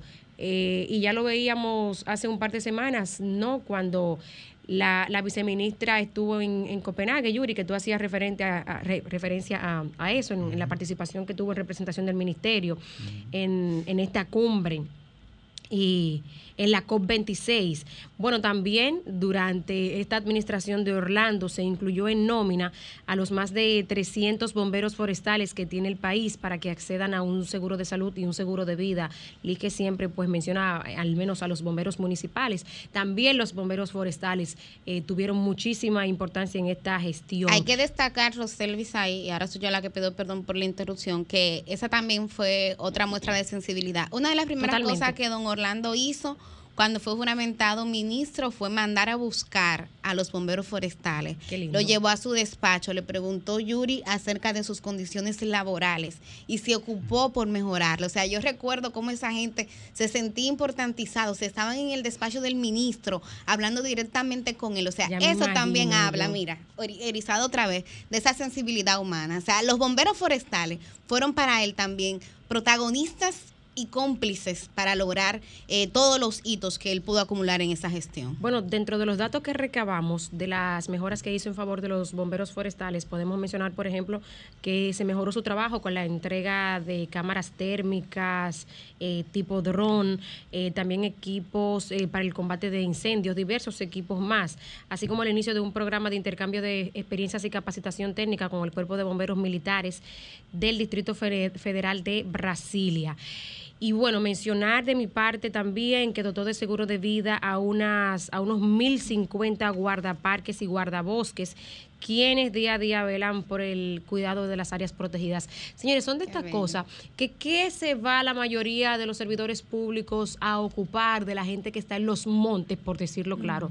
Pero caramba, sí que hay que cuidar la vida de esa gente y sus condiciones de trabajo. Así es, y, y sobre todo que siempre estuvo pendiente mm, de todas las funciones que abarcaba un ministerio tan transversal como el que él dirigía, que a veces la gente no se imagina el rango de acción que tiene.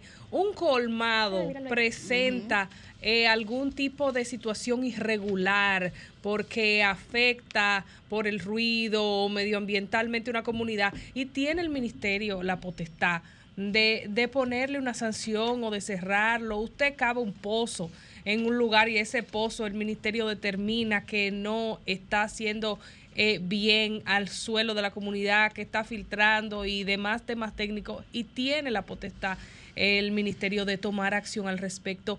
Y con eso, pues es importante esa visión 360 que don Orlando tenía de todas sus funciones.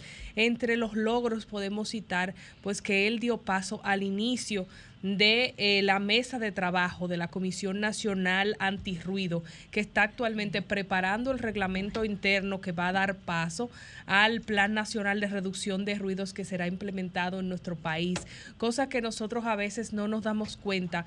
Primero de, de la relevancia que tiene medioambientalmente para la salud y de lo importante que es que estos temas a veces los dejamos de lado y no vemos lo fundamentales que son, no vemos la diferencia de sociedades tal vez más organizadas, donde hay más silencio, hay más paz, hay más tranquilidad y en las nuestras a veces no, no nos percatamos de cómo a veces usted llega a un sitio y se ensordece de la música alta, de la conversación estridente y demás. Entre otros de los logros de la gestión de don Orlando está la promulgación, luego de la promulgación de la ley 6400, hace muchos años, pues se logró que por primera vez se convocara el Consejo Nacional de Medio Ambiente en su gestión y eh, este órgano responsable de programar y evaluar las políticas medioambientales pudo reunirse en esta eh, primera convocatoria y establecer entonces ya todos los trabajos posteriores para la Estrategia Nacional de Conservación de la Biodiversidad, así como también la plantación de árboles fue una prioridad para él, la impulsó desde el ministerio y logró en estas jornadas de reforestación y plantación más de 10 millones de árboles nuevos colocados en la República Dominicana. Se instauró el, sectero, el sendero ecoamigable, nosotros recordamos toda esa actividad que se realizó y las facilidades para mejorar el acceso y las condiciones hacia el morro de Montecristi con el apoyo y ahí la labor interinstitucional junto con el Banco de Reservas, así como la intensa labor de revisión y de discusión de anteproyectos de leyes sobre temas tan fundamentales como el agua y el ordenamiento territorial en procura de que la variable eh, ambiental se manifieste en ellos tal como establece la Constitución y la legislación de nuestro país, así como también que impulsó de manera fuerte y decidida al diálogo nacional a través de la Mesa Temática de Medio Ambiente, Recursos Naturales y Cambio Climático, donde se aprestaba a la firma de un pacto verde nacional para el desarrollo sostenible con todos los sectores de la sociedad. La verdad que fue una gran labor en menos de dos años. Bueno, de inmediato y siendo las 8 y 22 de la mañana, iniciaremos nuestra ronda de comentarios en este Sol de los Sábados. Muy buen día al periodista joven Cristian Cabrera. Buenos días, República Dominicana. Lamentablemente esta semana no inició de la mejor forma, ya ustedes han escuchado todo lo derivado de ello, pero quisiera abordar algunos otros temas que son de interés. Miren, anoche, a eso de las 10 de la noche, quizás un poco antes o un poco, o un poco después, se registró un hecho en la sede del CODIA, del Colegio Dominicano de Ingenieros, Arquitectos y Agrimensores de la República Dominicana, entidad que asiste al Poder Ejecutivo, que asesora al Poder Ejecutivo en materia de construcciones y demás, que agrupa a todos los profesionales de esta área, estas tres áreas señaladas. Bueno, resulta que por una construcción que se estaba dando justo al lado, en los terrenos que están al lado de la sede de esta entidad, hubo un desplome de parte del techo de esa edificación ahí en la Padre Villini, casi Isabel la, eh, la Católica. Eh, básicamente fue a lo interno de la entidad, dígase, la fachada quedó prácticamente intocable, pero esto, caramba, causa mucha conmoción, causa mucha incertidumbre, porque siendo ahí la sede de los especialistas en materia de construcción en República Dominicana, evidentemente llama la atención pero más que eso, yo quisiera también recordar algo que sucedió en diciembre de 2020, si la memoria no me falla.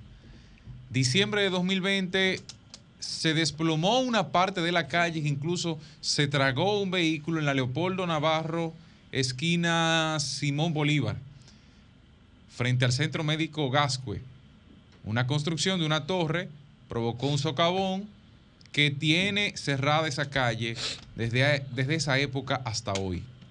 Y yo no sé si hay, sea del ayuntamiento o la alcaldía del Distrito Nacional, sea del Ministerio de Obras Públicas o ya del Ministerio de Viviendas y Edificaciones, antiguo INVI, si hay alguna sanción a esa gente, si se cumplieron los protocolos, si cumplieron con los permisos que estaban asignados, porque esa mala práctica, por ejemplo, en el caso de la que se da en la Leopoldo Navarro, tiene secuestrada la posibilidad de la gente de transitar por esa vía, una vía sumamente importante que conecta a Gascue con prácticamente el centro de la ciudad porque es la forma más cómoda, digamos, de usted descender desde la avenida 27 de febrero o, descender incluso desde la zona de los pensionados, como se conoce eh, ese entorno del quinto centenario, a quien viene desde allá.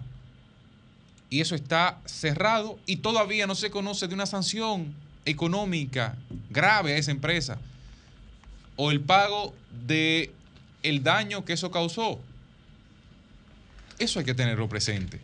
Habrá que ver si tenían un seguro siquiera que pudiera contabilizarse. Igual con esta construcción en una zona como la ciudad colonial. Pero bueno, brevemente, yo quisiera aprovechar esta oportunidad para enviarle un mensaje al presidente de que actúe con mucho cuidado en cada uno de los pasos que, que da en los próximos meses en República Dominicana. Miren, la situación, como diría una canción de Juan Luis Guerra, el horno no está para galletitas el ambiente está sumamente tenso, hay un cúmulo de preocupaciones en los dominicanos que podrían generar situaciones no muy cómodas, por decirle de alguna forma, sin que pueda sonar grave. Situaciones no muy cómodas. Hace una semana el canciller italiano, primer ministro de ese país, hablaba, o ministro de Exteriores de ese país, hablaba sobre la crisis del pan y que ya se había desatado una guerra del pan en esa zona del mundo, fruto de la crisis ruso-ucraniana que evidentemente afecta, golpea el trigo y la producción de este, que es la materia prima, la base de cualquier desarrollo de la industria de la harina en el mundo. Pero también a eso se le suma la advertencia que he reiterado aquí en decenas de veces, que la FAO plantea graves consecuencias en 2023 para la alimentación en el mundo. Y eso hay que tomarlo de referencia, porque el 2022, con todas las condiciones que tenemos hoy, será mucho mejor que el 2023, según las proyecciones de los principales organismos internacionales. Pero JP Morgan, que es uno de los principales observadores, vigilantes, analistas de la economía eh, mundial, ha advertido que en el año 2023 y lo que resta del segundo semestre del 2022, es un huracán lo que sentirá la economía estadounidense en el mundo. De manera que el presidente y su gobierno debe actuar con pie de plomo aún dentro del fango. Porque todo esto pudiera generar situaciones nunca antes vistas y la región latinoamericana no está en su mejor momento, en ninguno de los aspectos, ni en lo económico, ni en lo social, con temas como la delincuencia, con temas como la violencia, con esa carga que viene del el mismo hecho de la pandemia y el encierro que muchos tuvieron o tuvimos. Me tocó ver esta semana cómo un agente de seguridad se da un tiro en la boca en una plaza comercial. Sabrá Dios por cuántos problemas, quizás problemas económicos, quizás por no poder llevar el sostén a sus familiares. Y todo esto genera una carga en la sociedad que estamos prácticamente en una planta de gas con el caudal abierto esperando que llegue alguien a fumar. Eso es lo que se puede presentar en nuestro país y ojalá si no sea. De manera que cada paso amerita cuidado y eso debe tenerlo claro bien el gobierno antes de ejecutar cualquier, cualquier plan o proyecto que pueda agitar a una población como la nuestra. Cambio fuera.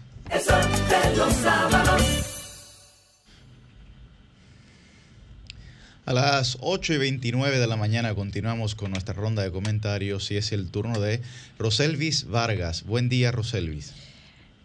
No tan buenos eh, eh, los días, especialmente este sábado para nosotros, pero aquí estamos, sin duda que conmocionados, ¿no? Pues por, como hemos dicho, eh, el fallecimiento de manera tan trágica de Orlando Jorge Mera, que significa mucho para esta cadena de medios y especialmente para Sol de los Sábados.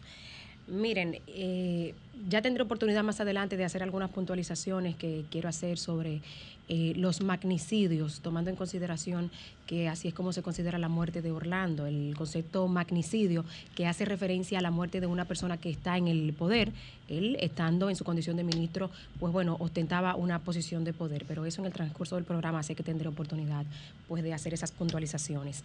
Quiero entonces dedicar estos minutos a eh, evaluar a puntualizar algunas cosas pues de la participación del mandatario Luis Abinader en la novena cumbre de las Américas que se realizó eh, en Los Ángeles, California, en Estados Unidos, señores. Y desde mi punto de vista, y yo sé que desde la de muchos de ustedes también que pudieron ver esos 10 minutos de participación, impecable, impecable el discurso del presidente Luis Abinader. Empezó, señores, increíble, destacando los avances contra la corrupción y el narcotráfico. O sea, ver que el presidente iniciara de esta manera me permite a mí en este momento extender unas felicitaciones a la Procuradora General de la República, Miriam Germán Brito, y a los adjuntos y a todo el cuerpo del Ministerio Público. Igual felicito de manera directa al vicealmirante José Cabrera eh, Ulloa, presidente de la DNCD, de la, Dirección de, de, la Dirección Nacional de Control de Drogas, y al resto de los hombres y mujeres que conforman esa agencia antinarcótico. Porque el hecho de que el mandatario en un cónclave internacional iniciara su discurso hablando del combate a la corrupción administrativa y al narcotráfico, dice mucho de lo que están haciendo esos hombres y mujeres en todo el país en sus diferentes posiciones, dígase desde el Ministerio Público y desde la DNCD. Felicidades para Cabrera Ulloa, que sin duda está haciendo tremendo trabajo en la DNCD. Y miren, yo sé que eso los hace sentir bien a, los servidores públicos que están en estas dos instituciones porque sienten que vale la pena eh, dejar de hacer cosas mal hechas, los peajes que se cobraban antes, las diferentes dotaciones de la DNCD en algunos pueblos del país, también las malas prácticas de los miembros del Ministerio Público. Vale la pena trabajar seriamente cuando se ve que el presidente pues reconoce internacionalmente el, el trabajo que se hace ahí, destacando el avance que hay en esos dos aspectos.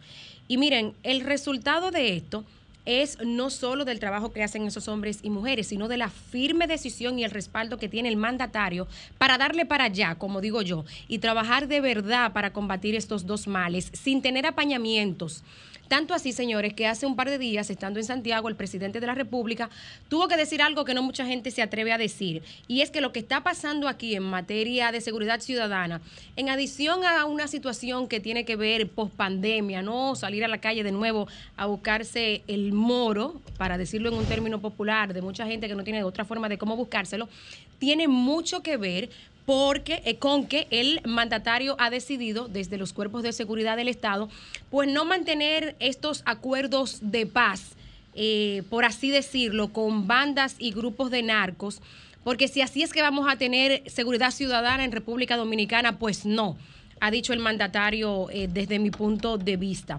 Y ha dicho el presidente Abinader también que si vamos a tener un gobierno expedito, eh, trabajando a las sombras de la ley de compra y contrataciones, por ejemplo, y con hechos de corrupción administrativa, pues no, así no es como se va a tener un gobierno que ande rápido. Nos tomaremos lo tiempo que haya que tomarse en la administración pública. Eh, habrá que hacerle frente a las consecuencias de desbaratar las operaciones de las bandas delictivas y del narcotráfico, porque en paz con ellos no es que vamos a tener seguridad ciudadana. Felicidades también al defensor del pueblo Pablo Ulloa, Dentro de las menciones que hizo el presidente de las designaciones independientes que se ha promovido desde la presidencia, está la designación del defensor del pueblo. Señores, un hombre que desde su ejercicio pues le ha hecho frente a instituciones del propio Estado, como del propio gobierno, del Poder Ejecutivo, como la DGCET, por ejemplo.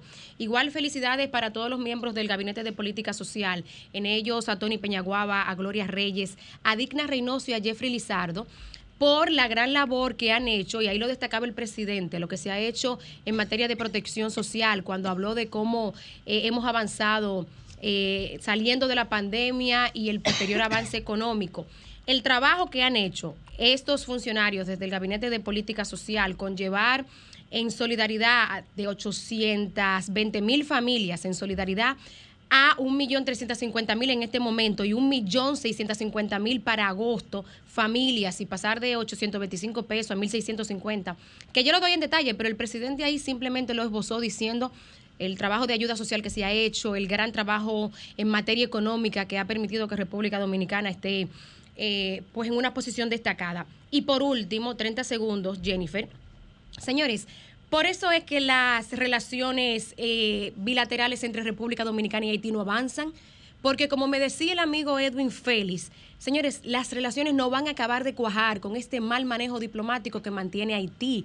Una reunión el jueves 9 el viernes en la mañana, la primatura de Haití, es decir, la oficina del primer ministro, se despacha con una nota de prensa que ustedes tienen que irlo a ver en los medios oficiales de la primatura de Haití, diciendo, entre otras cosas, que Ariel Henry y el presidente Luis Abinader se comprometieron en regularizar la situación de los inmigrantes y trabajadores haitianos en República Dominicana, proporcionándole documentos de identificación literalmente, y también que el presidente dominicano dio la bienvenida a la eventual postulación de la ex ministra de Salud Pública de Haití ante la candidatura para ser la titular de la Organización Panamericana de la Salud.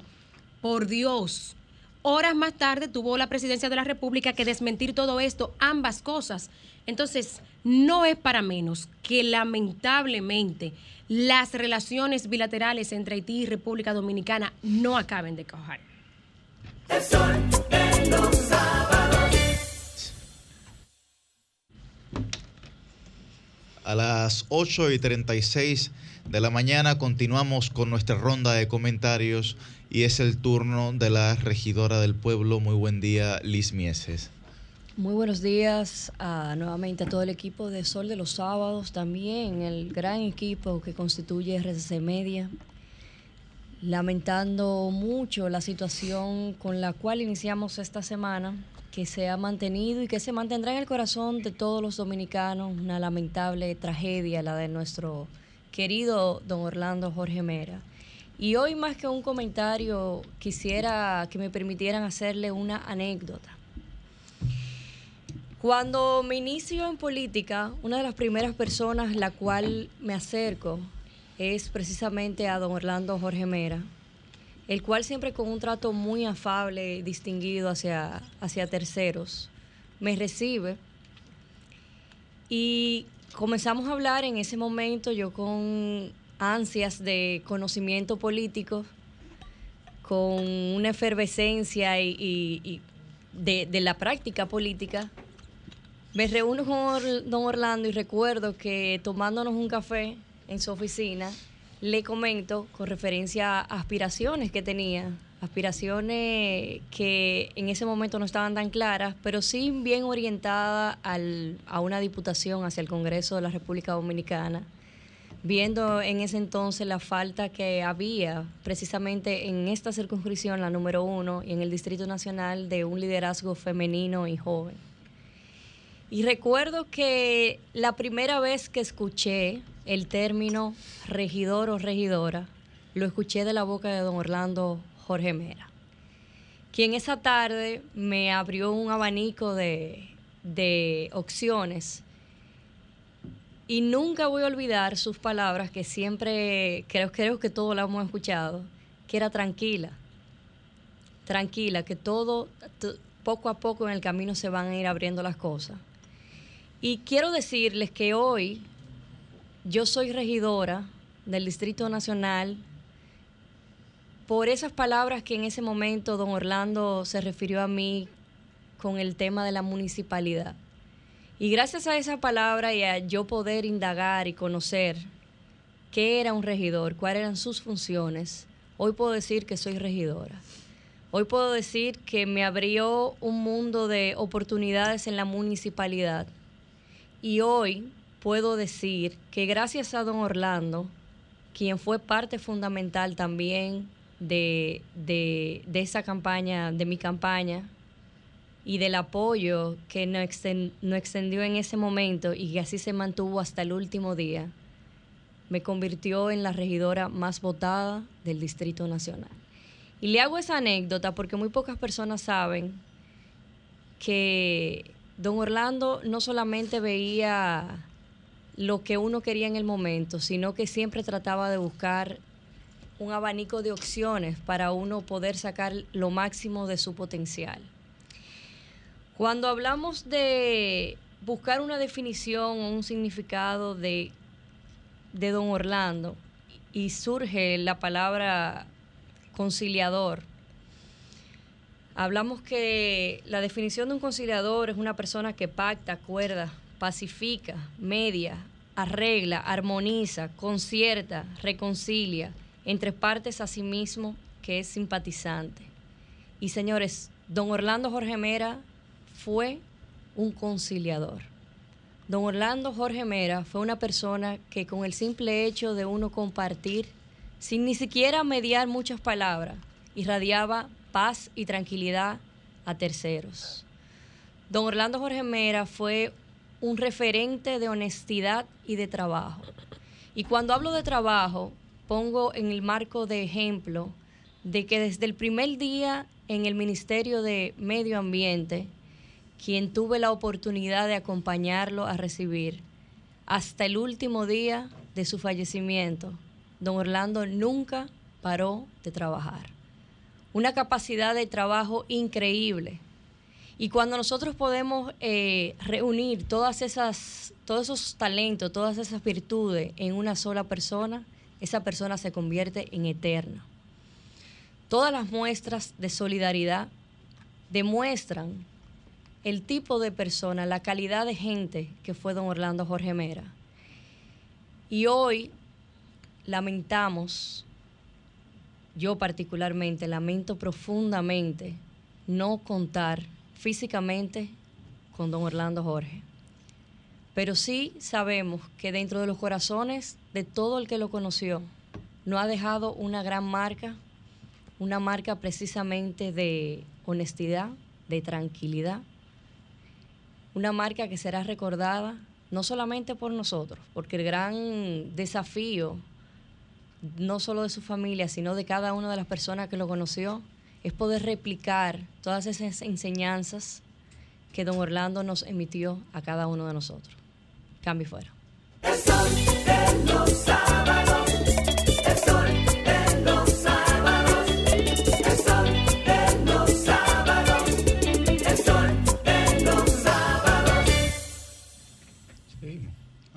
Bueno, a las 8 y 42 de la mañana continuamos con nuestra ronda de comentarios y es el turno de la versátil. Muy buen día para Susi Aquino Otro.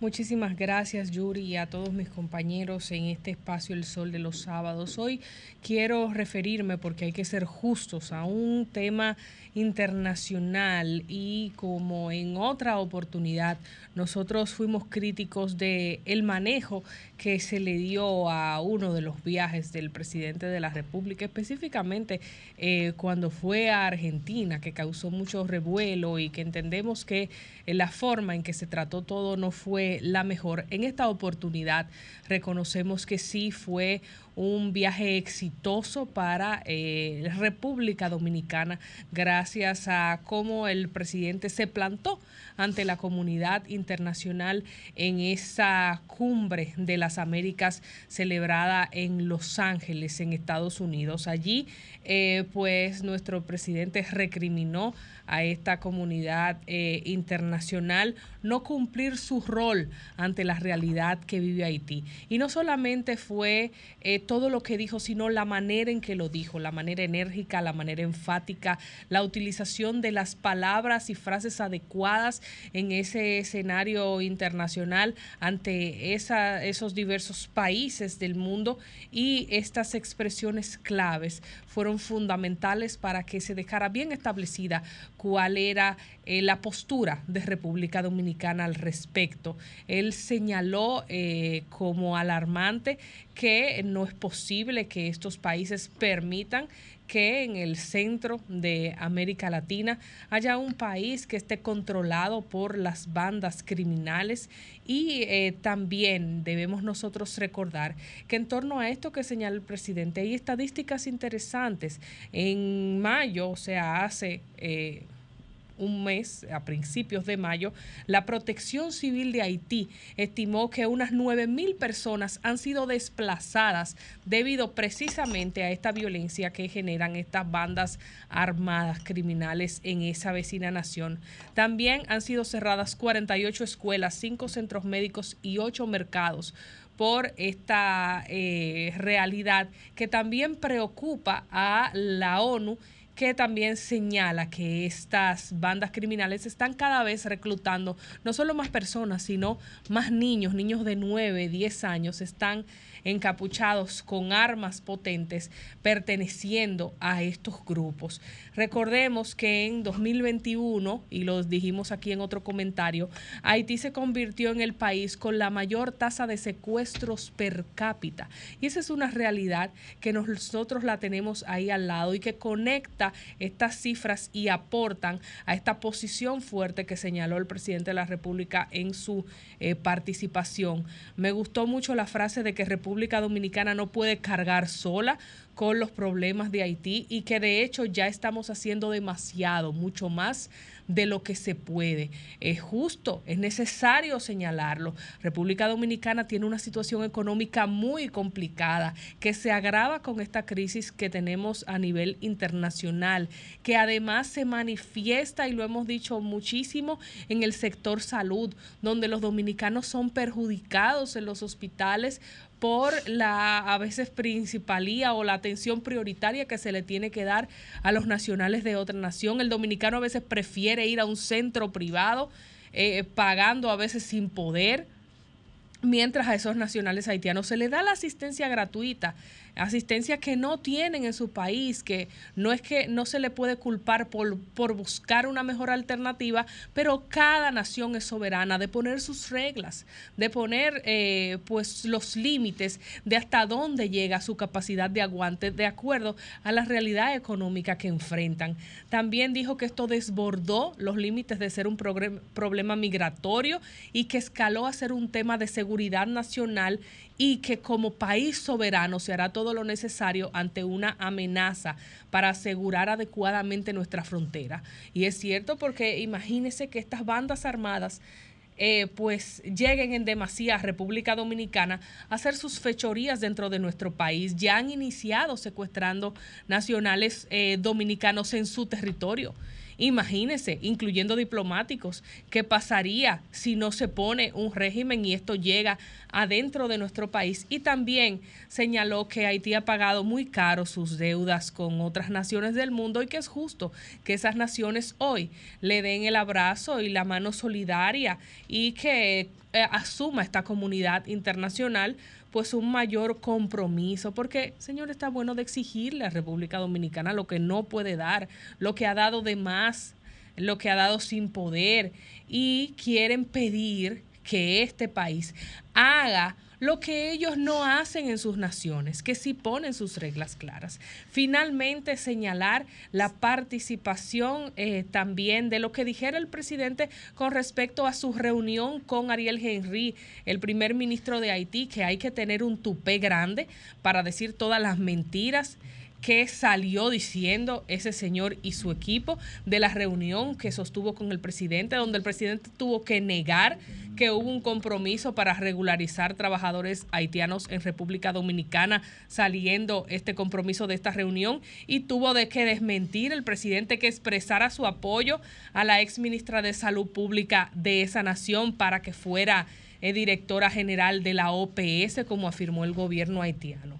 Estos son temas sensibles de diplomacia que laceran las relaciones bilaterales, que uno se pregunta que si son capaces de mentir de esa forma ante una reunión privada donde el mismo presidente dijo que ahí no hubo ni siquiera agenda, ¿qué no harían si Luis Abinader no hubiese ido eh, pues bien empantalonado ante esa cumbre a expresar la posición fuerte de República Dominicana? Yo creo que todas estas expresiones tienen ahora que venir acompañadas de acciones y eh, de una escucha de la comunidad internacional y de buscar los mecanismos de que todo este discurso se traduzca en una receptividad de los demás países para que al fin se logre algo y se respete la soberanía de República Dominicana con respecto a la problemática de la vecina nación de Haití.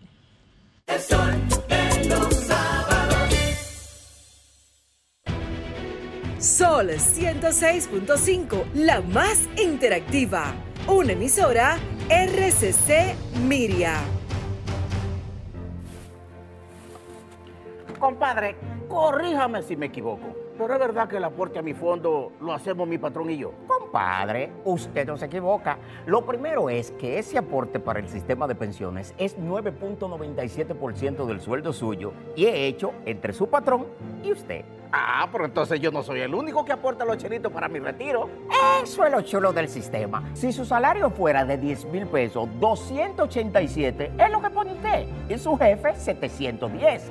Del total, 840 pesos van directivo a su cuenta de capitalización individual. Y esta cuenta también crece con la rentabilidad de las inversiones que hace su AFP Popular. Ah, pero eso así es un palo. Hay que trabajar. AFP Popular, confianza absoluta. Para este sábado, Si aciertas con el combo de Supermas, te ganas. 321 millones. Si combinas los 6 del loto con el Supermas, te ganas. 221 millones. Si combinas los 6 del loto con el más, te ganas. 121 millones. Y si solo aciertas los 6 del loto, te ganas. 21 millones. Para este sábado, 321 millones. Busca en leisa.com las 19 formas de ganar con el Supermas. Leisa, tu única loto, la fábrica de millonarios. Si tú quieres ganar, ven, llévate de mí, deja de coger palmol y delivery pedí. Ahorra aquí, ahorra aquí. Por cada 300 pesos o su equivalente en dólares que aumentes en el balance promedio mensual de tus cuentas de ahorro Banreservas, puedes ganar uno de los tres premios de 50 mil pesos semanales y tres premios finales de un millón de pesos. Promoción válida desde el 16 de mayo al 31 de julio 2022. Ahórrate lo pequeño ganando en grande con Banreservas, el banco de todos los dominicanos. Este lunes 13 de junio, el escenario más internacional del Caribe, presenta Una Noche para el Merengue, con la presentación en vivo de Eddie Herrera. Sé parte de una noche histórica con el galán del merengue, Eddie Herrera, este lunes 13, en el Jack Set. Ven y de cerca, este lunes 13, Eddie Herrera, en el Jack Set. Información 809-535-4145. Lunes 20, Javier Vázquez. Compadre, corríjame si me equivoco. Pero es verdad que el aporte a mi fondo lo hacemos mi patrón y yo. Compadre, usted no se equivoca. Lo primero es que ese aporte para el sistema de pensiones es 9.97% del sueldo suyo y es hecho entre su patrón y usted. Ah, pero entonces yo no soy el único que aporta los chelitos para mi retiro. Eso es lo chulo del sistema. Si su salario fuera de 10 mil pesos, 287 es lo que pone usted. Y su jefe, 710. Del total, 840 pesos van directivo a su cuenta de capitalización individual. Y esta cuenta también crece con la rentabilidad de las inversiones que hace su AFP Popular. Ah, pero eso así es un palo. Hay que trabajar. AFP Popular, confianza absoluta. Trabajaré por ti y contigo para mejorar tus condiciones de vida. Maestro, maestra, juntos seremos cada día mejores y seguiremos juntos construyendo con calidad el orgullo de ser ugastianos. Eritrudis Rector, siempre cerca de ti. Compadre, corríjame si me equivoco. Pero es verdad que el aporte a mi fondo lo hacemos mi patrón y yo. Compadre, usted no se equivoca. Lo primero es que ese aporte para el sistema de pensiones es 9.97% del sueldo suyo y es hecho entre su patrón y usted. Ah, pero entonces yo no soy el único que aporta los chelitos para mi retiro. Eso es lo chulo del sistema. Si su salario fuera de 10 mil pesos, 287 es lo que pone usted. Y su jefe, 710. Del total, 840 pesos van directivo a su cuenta de capitalización individual. Y esta cuenta también crece con la rentabilidad de las inversiones que hace su AFP Popular. Ah, pero eso así es un palo. Hay que trabajar. AFP Popular, confianza absoluta. Niels Bolin inventó el cinturón de seguridad hace más de 50 años. Estudió los principales riesgos de accidentes de tránsito en automóviles y desarrolló un dispositivo para minorarlos, evitando millones de fatalidades en todo el mundo. Como Niels, en la Superintendencia de Bancos también trabajamos para protegerte, velando por tus derechos y reduciendo los riesgos a través de la supervisión y la regulación bancaria, porque cuidando del sistema, cuidamos de ti. Superintendencia de Bancos de la República Dominicana. 75 años por un sistema financiero sano y para todos. El sol de los sábados. El sol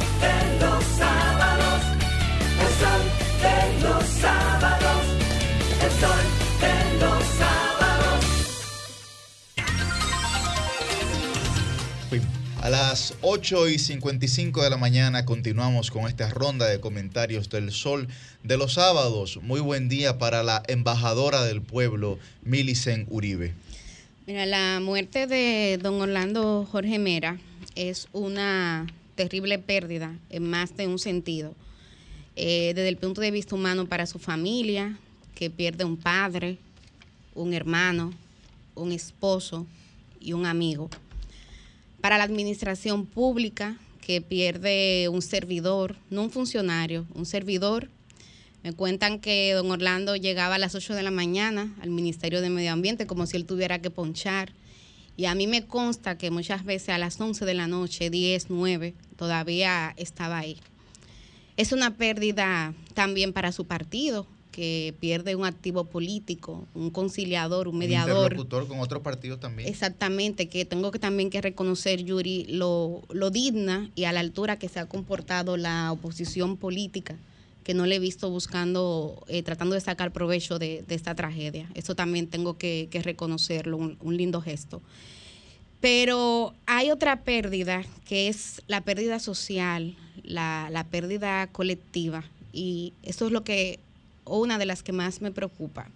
Y lo digo porque desde que yo supe las circunstancias en que murió don Orlando, y para mí como periodista era importante yo saber los hechos, hay una idea que no se me sale de la cabeza, que es al mismo tiempo una preocupación. Y es lo siguiente, a mí me preocupa mucho el mensaje que deje esta tragedia en el pueblo dominicano. Lo digo porque las fuentes oficiales, en este caso el Ministerio Público, que ha tenido la oportunidad de investigar, ha dicho que el móvil del crimen fue que don Orlando se negó a firmar unos permisos medioambientales para la exportación de unas 5 mil toneladas de baterías usadas que eran dañinas al medio ambiente. A esto hay que asumir una denuncia que hizo en este Sol de los Sábados y en otros espacios don Orlando de cómo él se estaba enfrentando a mafias que depredaban el medio ambiente. Él hablaba de mafias compuestas por ex jueces, por funcionarios municipales, por empresarios, por dirigentes políticos, y lo decía con mucha responsabilidad. Él decía del pasado gobierno, pero también de mi partido y de mi gobierno. Y así de, de claro y de valiente lo decía don Orlando. Entonces, a mí me preocupa que el mensaje que quede sea que cuando hay un funcionario o un servidor público que quiera hacer las cosas bien, tenga que terminar mal. Yo creo que, que esa es una idea peligrosa y que nosotros no podemos permitir que se instale y como yo siento, no sé, ustedes, ustedes me corregirán, pero yo siento que, que el país y el pueblo dominicano está de duelo de, de manera colectiva.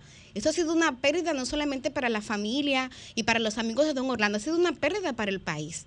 Y, como parte de ese duelo colectivo, yo quisiera hoy, en este sábado, aportar un granito de arena para que cambiemos ese imaginario. Yo creo que el legado de Don Orlando, ese legado de servicio, no debe de interpretarse de esa manera. Nosotros tenemos que, como nación, como país, ver cómo podemos sacar un aprendizaje positivo dentro de tanto dolor y dentro de esta gran tragedia.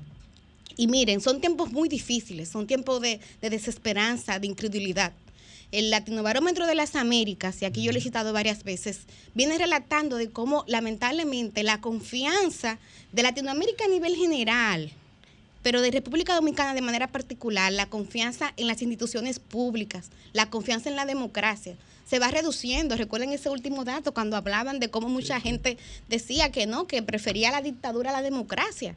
Esos son datos estremecedores. Si le resolvían su problema, pero po- podía ser una dictadura. Exactamente. Entonces, yo veo que contrario a esa política de servicio de la que hablaba Juan Pablo Duarte, o a ese servir del que hablaba, por ejemplo, Juan Bosch, que decía servir al partido para servir al país, yo veo que es esa política, y don Orlando fue un político a carta cabal, don Orlando fue un político a carta cabal, es un modelo de política que brilla por su ausencia en estos días. Y creo que cosas como esta pudieran seguir abonando desesperanza. O sea, la gente no cree. Aquí hay mucha gente que entiende que la política es simplemente para buscarse lo suyo. Y yo creo que eso justamente fue lo que pasó este fatídico lunes 6 de junio. Yo creo que en ese despacho de don Orlando Jorge Mera se encontraron lo peor de la política, la politiquería, la vieja política. Se encontró con lo más decente de la sociedad dominicana. Se encontró con una nueva forma de servir, de hacer política, que era justamente a lo que don Orlando decía, una forma de hacer política de cara a la constitución, una, cara, una forma de servir la administración pública, haciendo cumplir las leyes. Ese choque fue lo que produjo ese desenlace trágico. Y yo creo, ya para ir cerrando este comentario, que nosotros como sociedad ahora nos toca seguir pujando para que, lo voy a decir en los términos más llanos posible, señores, para que lo malo no se imponga a lo bueno. Yo sé que malo y bueno son términos muy simples, me diría Yuri, lo sé, pero para que ustedes me entiendan, nosotros no podemos permitir que aquí se crea que no, es, que no se puede, que no vale la pena hacer las cosas bien, es todo lo contrario. Yo creo que en honor al legado de don Orlando Jorge Mera, al sacrificio de él y de tanta gente que ha pasado por la administración pública y que lo ha hecho bien y que lo ha hecho dignamente, y de tanta gente que está ahora mismo también enfrentando mafias, de tanta gente que en su momento le tocará ir a la función pública y que también tendrá que jugársela, la sociedad dominicana tiene que empoderarse y apoyarles para que sepan que sí, que vale la pena hacerlo bien. Y miren, cierro con esta idea. A la juventud dominicana y al pueblo dominicano se le pide mucho, se le pide mucho en términos morales y en términos éticos. Y yo me he cansado de decir aquí en este espacio que nosotros no tenemos tantos referentes. Cuando calculamos lo que ha pasado con el poder, los gobiernos conservadores, autoritarios, antidemocráticos, aquí han gobernado mucho más que aquellos liberales y progresistas. O sea, aquí hacen falta buenos ejemplos. Pero aún así yo creo que lo importante de don Orlando es que nos dejó un ejemplo, ahora fresco, de que sí, de que se puede ir e intentar hacer las cosas bien. Porque ese hombre, hasta minutos antes de perder su vida, estuvo tratando de hacer las cosas bien, sin importar que fuera una gente que él conocía de toda la vida. Él se resistió. Eso es lo que dice el Ministerio Público. Y yo soy periodista y trabajo con datos. Y a los datos me remito. Entonces, yo voy a cerrar este comentario señalando que sí. Miren, yo honestamente estoy triste. Estoy muy triste, pero yo creo que el pueblo dominicano no puede dejar ni que el pesimismo ni que la desesperanza le gane. Aquí hace mucho se está gestando un cambio en la sociedad dominicana. Y don Orlando fue de los políticos que supo leer ese cambio. Y yo creo que en honor a ese cambio, don Orlando se esforzó para en ese ministerio hacer una buena gestión y salir bien parado. Ahora nos toca a nosotros, como pueblo dominicano, seguir pujando para que en la política, en la política que es vital, yo no es verdad que yo soy de la que no cree ni en la política ni en los partidos, la política que es vital, a ella lleguen cada día menos personas como Miguel de la Cruz y más personas como don Orlando Jorge Mera.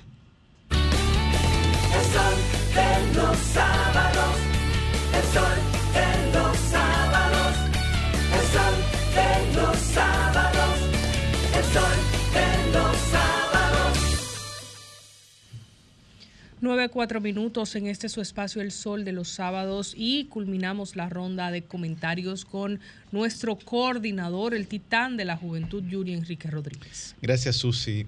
Miren, la sociedad dominicana vive en un estado de impaciencia. Nosotros lo hemos venido hablando desde hace algún tiempo. De hecho, cuando la actual gestión de las autoridades gubernamentales inició, nosotros hicimos un comentario en el que mucha gente tal vez no le puso atención porque entendía que no era lo suficientemente objetivo. Sin embargo, el tiempo va diciendo lo contrario. Y hablábamos de que para poder hablar del posible éxito de la gestión gubernamental del Partido Revolucionario Moderno, teníamos que focalizar las atenciones o las advertencias hacia las posibles cohesiones que se podrían generar en la sociedad dominicana. Primero hablábamos del tema de salud, educativo y económico en términos, digamos, en una bifurcación en términos binarios. Esa era la primera triada. Pero la segunda triada, que me parece la más importante, era la cohesión social, gubernamental y partidaria que tenían que gestionar los líderes, no solamente de la gestión gubernamental, pero también de ese partido. La gestión de la cohesión social ha sido difícil y muy probablemente no estén en capacidad de poder gestionarla de cara al año 2024. Por los procesos semánticos y semióticos que se dieron durante la campaña electoral, es decir, los discursos que se utilizaron, que tal vez eran necesarios para ellos poder ascender al poder, fueron mucho más que virulentos. Y cuando usted utiliza eso para poder justificar su ascenso, también tiene que tenerlo en cuenta para cuando la gente lo vaya a utilizar para justificar su descenso. En ese sentido, no hemos visto nosotros ningún esfuerzo, digo en el sentido semántico, en el sentido de la línea discursiva, de la línea narrativa, de poder gestionar algún tipo de cohesión social que procure el sosiego, la sobriedad de la actuación del pueblo dominicano. Hablábamos de la cohesión gubernamental. Uno no quiere utilizar términos jocosos, mucho menos en días como el de hoy, pero eh, leía en Twitter una persona que decía, bueno, pero es que algunas autoridades deberían por lo menos hacer un grupo de WhatsApp para que se comuniquen las actuaciones que van a estar llevando a cabo. Una de las principales amenazas que ahora mismo tenemos en la República Dominicana es el tema de la delincuencia, que de hecho en las más recientes encuestas salen eh, en los principales lugares. Hemos visto cómo se tuvo que acudir a medidas que se habían ya tomado en el pasado y que aunque previamente habían sido criticadas, todos sabemos que eran unas medidas paliativas que se utilizan por este y por cualquier otro tipo de autoridades. A pesar de eso, no es verdad que se ha, que se ha notado una reducción del 25%, como pude leer en la prensa en días anteriores, porque la delincuencia no es estática, la delincuencia concita otros escenarios y otros actores. Y mientras hay una política pública o más bien una acción paliativa por parte de las autoridades en torno a un problema específico de la sociedad, ese problema puede mutar hacia otras partes de la sociedad también en los que encuentre espacios. Y hay que tener una actitud no solo de reacción, pero también de prevención para poder focalizar las acciones posterior a la implementación de la acción inicial. La tercera cohesión de la que nosotros hablábamos era de la cohesión partidaria. El partido de gobierno celebró unas asambleas, celebró un congreso en el que hay que tener muchas cosas claras. Ya decía Bosch que en política hay cosas que se ven y cosas que no se ven y las que no se ven son, son más que las que se ven. Ese partido pasó de tener 17 vicepresidentes a solamente 3. 21. ¿Cuántos? 22. Ve- 21. De 21 a solamente 3. El restante de vicepresidentes, el restante de autoridades, que muchos de ellos actualmente son ministros o directores generales o legisladores con una alta preponderancia, se encuentran en un vacío de autoridad institucional. Y ese vacío o esa ausencia de autoridad institucional tiene una reacción por parte de esas personas que son autoridades y funcionarios gubernamentales o, o legislativos o municipales en términos nacionales. ¿Cuál ha sido la gestión entonces de cohesión en torno a esas realidades? Otra parte, y ya finalizando, es el tema de la gestión económica. El sábado pasado nosotros hablábamos de las medidas que venía tomando el Banco Central, que son medidas que vienen tomando todos los bancos centrales del mundo. Y sobre todo que la Reserva Federal de los Estados Unidos también aumentó la tasa de interés, el encarecimiento de la moneda, pero todo eso reduce las prácticas económicas y sobre todo reduce el poder adquisitivo de la gente por la inflación que puede generar una estanflación por las medidas que se utilizan, como por ejemplo el aumento de la tasa de interés.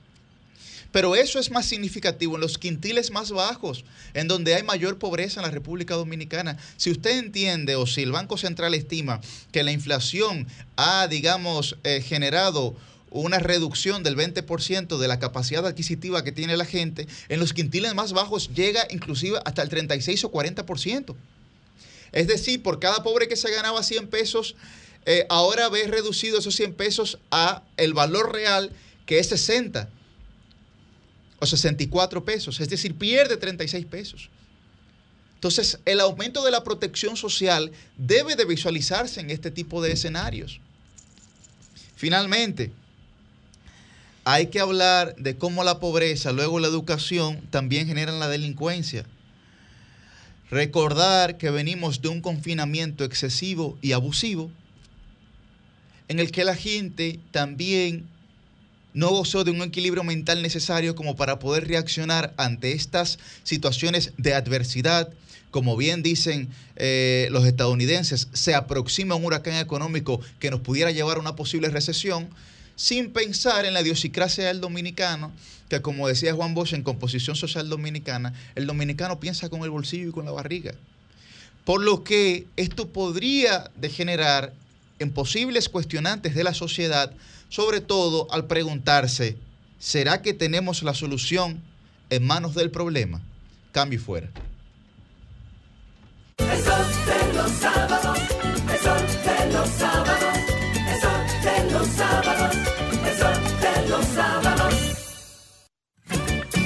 Noche a que amanecer en el cielo se anuncia la salida del astro rey. El sol de los sábados, el sol de los sábados, el sol Sol 106.5, la más interactiva. Una emisora RCC Miria. Buen día, su nombre y de dónde. Una situación. Buenos días. Sí, adelante, está el aire.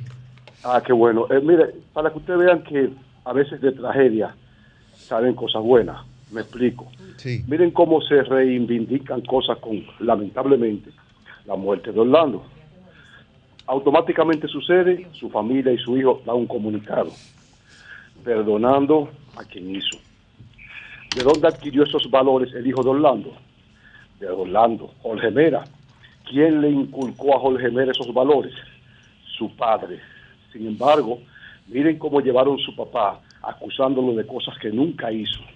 Y ahora se reivindica todo porque esa educación y esa no corrupción y esa honradez de, Or- de Orlando Jorge Mera se la inculcó su padre.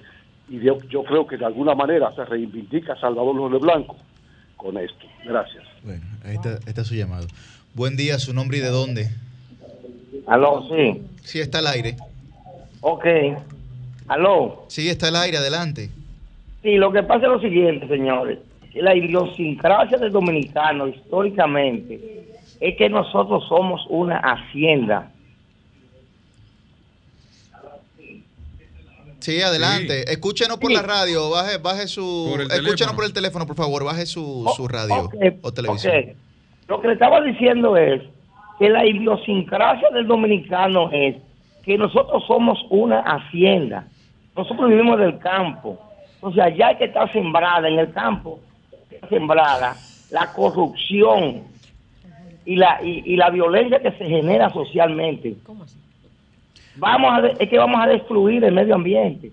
Es que vivimos de la tierra. Esa es la fuente original de los ingresos de nosotros. Allá hay que se invierte. Y allá hay que se da la jugada maestra a favor o en contra del país. Gracias, gracias por su llamada. esta es su llamada. Bueno, pero esa idiosincrasia viene desde los ateros. Desde los ateros. Este ha sido un país históricamente, desde la, desde la colonización, desde el, desde el descubrimiento. Oye, pero, un país saqueado. No, no, no es que no y- sea avanzado. Yo no digo que no, pero muchas cosas Y eh, además, Yuri- perduran en las raíces, como él bien menciona, desde lo más leve, desde lo más sencillo, porque Pero el cuando campo, uno va a los el- países desarrollados, uno ve el nivel de preservación del medio ambiente. Oh, que pero uno no duda. va a selvas de cemento, señores. Pero eso es correcto, eso es correcto, Millicent. Yo lo que te estoy diciendo es que, como él bien señala aquí, ¿qué hacían los ateros? No, no, esta tierra es mía, yo estoy mío, aquí yo hago lo que se me pega a mi gana. Aquí no puede venir nadie a decirme lo que yo tengo que hacer. ¿Tú entiendes? Entonces, eh, es verdad también que hay una, hay una condición heredada que esperamos que se pueda romper con eso. bueno, para eso están las leyes, que son justamente contratos sociales colectivos, Efectiva- ¿verdad? efectivamente. Buen día, su nombre y de dónde. Buen, buen día de Fernando de Otomayor. Excelente, Fernando, adelante.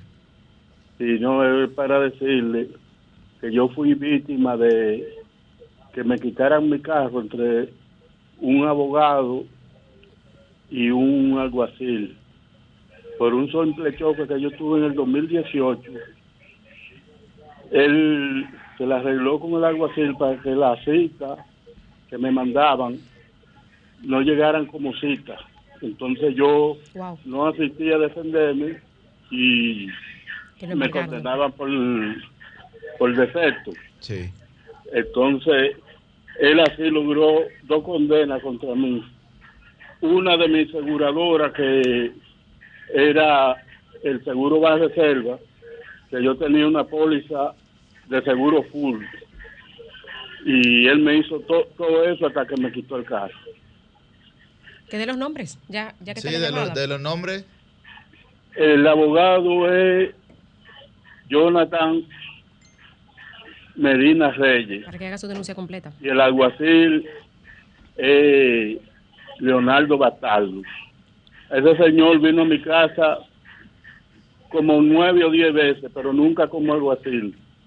Y la cita me la mandaban a nombre del alguacil José Dolores, José Dolores Mota. Ese nunca, yo, es la fecha que no lo conozco a José Dolores Mota. Y el que venía, venía como emisario de Jonathan, a decirme que conmigo no había nada, que esto, que lo otro, que eso eran cosas para que, pa- como para atacarla seguro, para que le pague.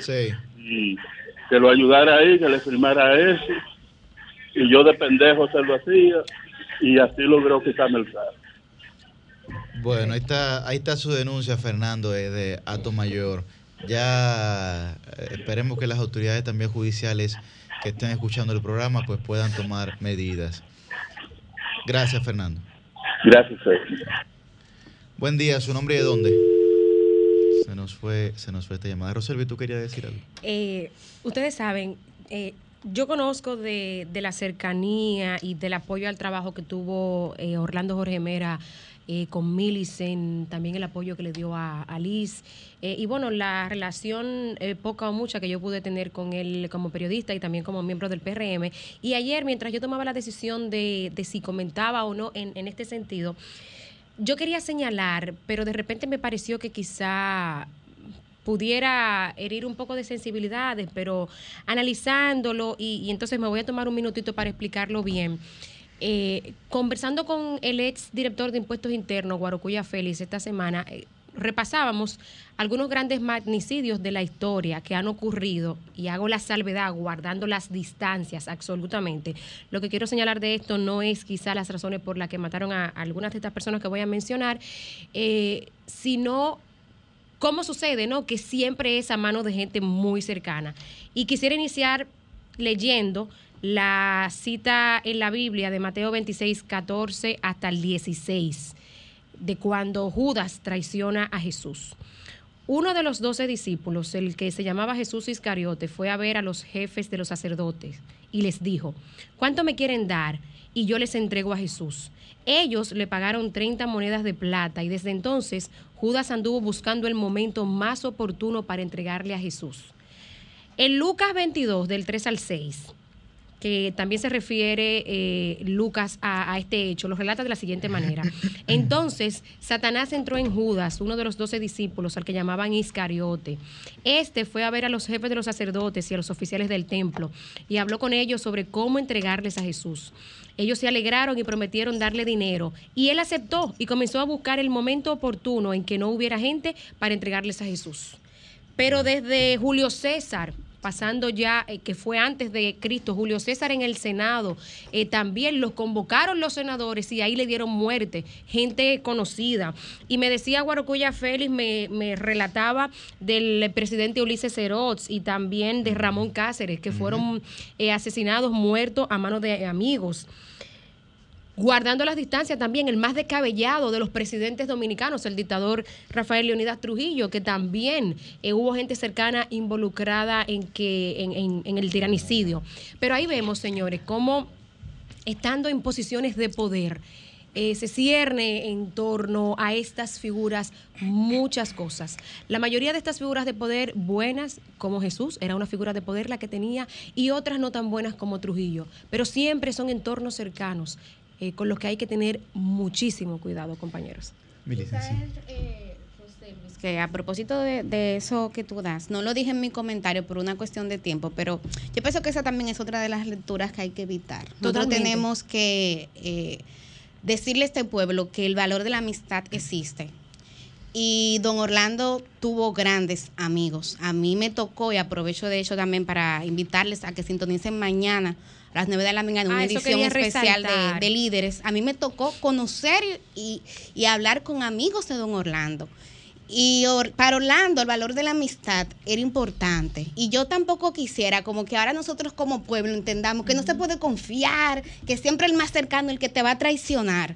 Porque don Orlando no hubiese querido eso, no merecía eso y porque eso no fue así. O sea, sí, don Orlando tuvo muchos amigos que lo quisieron, que lo cuidaron, que lo acompañaron y que sin ellos él no hubiese podido lograr los hitos que logró en ese ministerio y en otras instituciones, porque recordemos que don Orlando primero fue funcionario de Indotel. Entonces, como una forma tam- también de contribuir a sanar este pueblo, yo quiero que sigamos confiando y que sigamos creyendo que sí, que hay gente buena y que sí hay amigos y hay amigas. Junto con esa exhortación tuya, súper válida, dejamos Sí. puesto sobre la mesa para darle todos los elementos a la gente, pues estos hechos históricos que nos muestran lo sucedido con estas grandes figuras que han estado en posiciones de poder, desde Julio César en el Senado, ¿no? Eh, en el Imperio Romano, eh, pasando por Jesús hasta Trujillo hace poco y hasta llegar al eh, ministro Orlando Jorge Mera.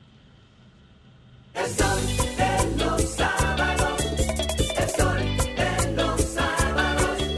El sol de los sábados. El sol de los sábados. Vamos. Bueno, a las, Qué 9, genial. a las 9 y 28 de la mañana tenemos nuestra entrevista central del día de hoy. Con nosotros está Aide Domínguez, que es psicóloga y terapeuta, y vamos a hablar con ella sobre la salud mental. Y hacemos la pregunta de que si estamos en emergencia nacional o ingresando. Estamos en el camino de, de una emergencia nacional. Buen día. Hola, muy buen día equipo. Muchas gracias. Encantada de estar con ustedes y colaborar con este tema tan importante. Emergencia nacional como tal sería como catastrófico. Yo entiendo que tenemos problemas mentales siempre. Históricamente esto ha existido.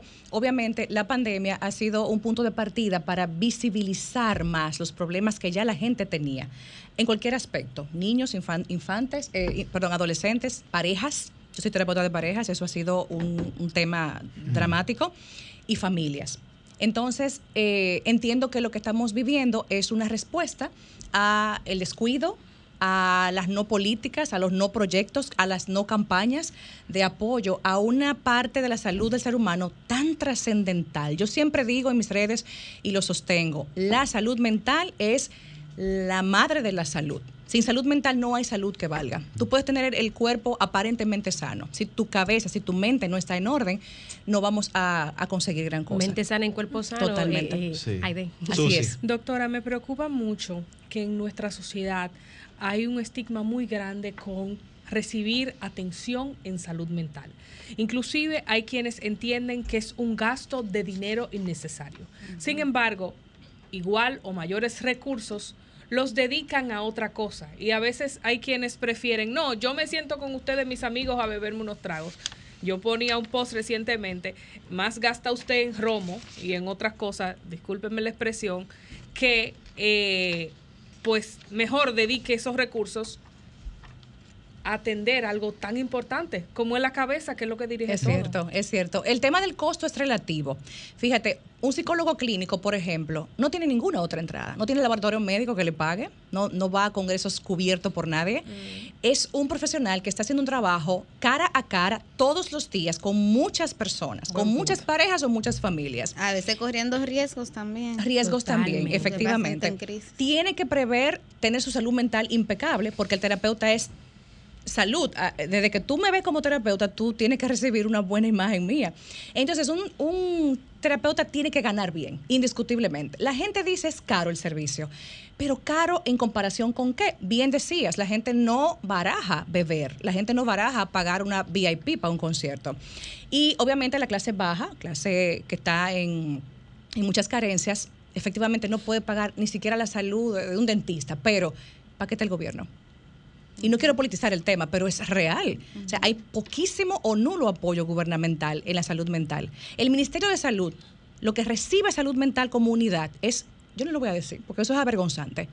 ¿Dónde están las campañas?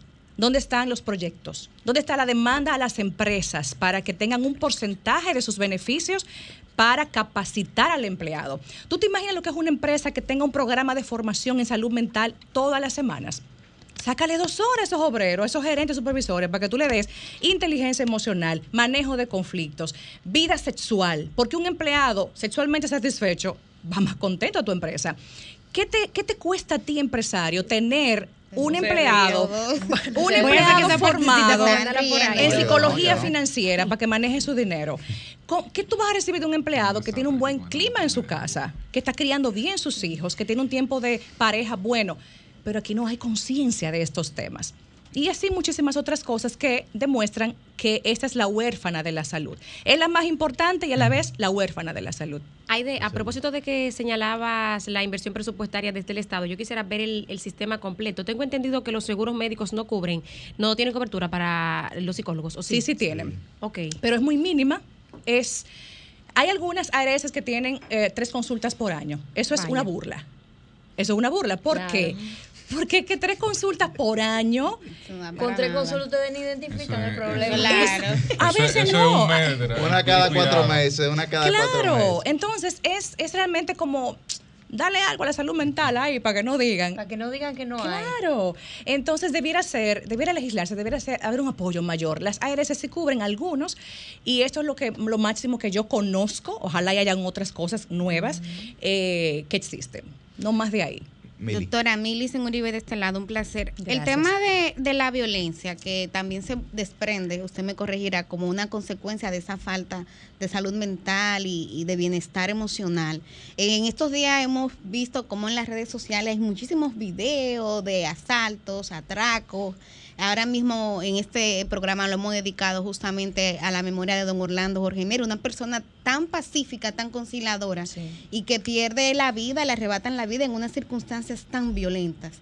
¿Qué hacer? ¿Cuáles son las políticas públicas que tenemos que tomar, doctor, usted como especialista, para ponerle un freno a esto y que esta sociedad encuentre nueva vez paz y sosiego? La salud mental está golpeada porque la pandemia trajo, como dije al principio, eh, todo lo que estaba bajo la alfombra, que no barriste bien, como, es como que la pandemia dijo, levantemos esto y saquemos esto a colación. Yo entiendo que lo que hay es un colapso de que efectivamente tenemos muchas inseguridades sociales, económicas, de todo tipo. La gente tiene ah, una desazón interna, como una sensación de vacío, de no progreso, de estoy haciendo bien con este emprendimiento, tendrá éxito, tendré, podré pagar mi casita, podré tener una vida digna, podré tener un descanso en algún momento. Todo esto tiene que ver con salud mental. Hay también una mayor notoriedad de ataques de ira, la gente está menos tolerante, menos empática y paciente. Lo vemos en el tránsito, lo vemos en una fila, en una tienda, en una plaza. La gente está como agriada, como con un truño constante. Y también notamos cómo hay menos tolerancia a la frustración, menos paciencia con los niños. No sé si soy yo nada más por, por trabajar en el área, que a veces veo padres que son tan toscos. He visto padres golpeando niños en tiendas, en pasillos. Y digo, pero Dios mío, o sea, la gente, ¿qué, qué, sucede? Y yo me pregunto, ay, de, pero tú lo viste venir. En pandemia yo recuerdo cuando vi el encierro, cuando vi eh, cómo mi celular de oficina colapsaba de llamadas de, de ayúdame, ataques de ansiedad, pánico, no puedo dormir, creo que me voy a morir. Y yo dije, esto se va a poner peor. Yo me preocupé mucho en cuarentena, dije, esto está comenzando apenas. Y efectivamente, miren las consecuencias. Entonces, ¿qué se puede hacer? Muchísimo, muchísimo, pero tiene que comenzar desde las cabezas y de donde haya recursos, obviamente. O sea, por ley tenemos que instalar reglamentos, eh, obligar a las empresas, así como se les obliga a las empresas a pagarle algo a Infotep todos los meses, así mismo, un presupuesto para formación, para involucrar a, tu, a tus colaboradores a que sean mejores ciudadanos, a que tengan una mente mm, con armonía y bienestar o con estrategias para manejar las cosas que se les presenten. También educación vial, porque fíjense, una de las cosas que yo más observo por mi trabajo es cómo la gente maneja. Aquí se maneja catastróficamente Ay, sí. mal. Eso es salud mental, señores. Así es. Esa tolerancia, cero. Ese ego, no te voy a dejar pasar. Una expresión Tú no de me conductual. Tú no me gente. rebasas a mí. Pásame por arriba. Sí, te me meto adelante. ¿Qué es lo que tú te crees? Como le habla la gente por la ventanilla al otro. Eso es tema de salud mental, la baja tolerancia. Entonces, tu pregunta era eh, invertir en la gente. Cuando tú le colocas a la gente un contenido de valor bien digerible y tú le explicas por qué te conviene manejarte de tal o cual forma, la gente responde. Porque el cerebro humano no se cansa de recibir información. Es muy maleable. Tú le entras un contenido y él responde bien. Así como responde a todo lo negativo que nos pasa, a lo bueno también. Entonces a este pueblo lo que le falta es dirección. Este pueblo lo que necesita es que, que le ayudemos. La gente, cuando yo hago talleres en instituciones, yo veo a la gente hambrienta. Hacen muchas preguntas de cosas básicas. ¿Cómo disciplino a mi hijo? Eh, ¿Cómo le digo a mi pareja las cosas negativas? Cosas que uno asume son básicas, pero la gente no sabe. La gente no tiene idea de muchas cosas de ese tipo. Totalmente. importante, de acuerdo. Cristian, tal vez tener una mujer dirigiendo los destinos de la nación. Sí, no sé. Todo- todo- todo eso es válido, eso es válido, claro que sí. Ay, ay, ay, ay, ay, ¿quién le dice eso? A Cristian. Le dice a Cristian. Cristian, A Cristian. Eso es válido. que Miren, doctora, eh, sí, pero nosotros yo creo que estamos preparados para eso. eso no es- Claro, a eso partir no del es- 28. Eso no tiene que para ver. allá. No lo ponga- no lo temporice Que, Doctora, que él dijo que no estamos preparados. Que estamos, Que que Ah, con la taza No, que es violencia. ¿no? Señores, ¿qué No, pasa? Tenemos a la doctora aquí. Eh, yo creo que hay dos cosas que quisiera que usted me analice. Una es la comparación del ciudadano común viendo, por ejemplo, aquel que hace las cosas mal y progresa en términos de la comodidad, que me Sí. parece que es uno de los factores donde cada uno busca con el tiempo ir avanzando, y cómo eso presiona y genera otras circunstancias que pueden estimular a esa conducta de lo ilegal, de lo ilícito y demás. Y por otro lado, la presión, la carga que ha sentido la gente luego de la pandemia y con la desesperanza que se avisora en los próximos años en términos económicos, ¿cómo eso impacta en la sociedad? Sí, mucho, mucho y negativamente. Definitivamente, estas personas, influencers, artistas, lo que sea, lo que aplique, que tienen una vida y la demuestran intensamente en redes, yo tengo, yo viajé, yo compré, eh, entonces le dicen a los que no pueden hacer eso, yo soy más que tú. Ay, madre, que el regidor de Santiago, ¿qué? Continúa. Yo soy más que tú, yo soy más inteligente que tú o tengo más capacidad. Entonces la gente que ve esto, que no puede acceder a este estilo, busca caminos fáciles, busca engaños, o sea, es, es como inherente al ser humano, cómo yo resalto, cómo yo vivo mejor, cómo yo acomodo a mi mamá, le compro una casita. Y está la tentación ahí disponible. Y si tú me dices que un joven de un barrio que no quiere estudiar porque no tuvo estimulación, porque no tuvo unos padres que dirigieran una buena gerencia, ¿qué pasa con este muchacho que ve tanta desesperanza alrededor? Yo necesito dinero. Yo necesito eh, comprar bebida, tener un carro, discotequear, tener ropa de última, los tenis modernos. Y es que esto no está mal. El tema es que no los estamos ayudando y no los estamos dirigiendo a que lo hagan de la forma honesta y correcta. Porque aspirar a tener una vida buena no es malo. Lo que pasa es que buscan el atajo.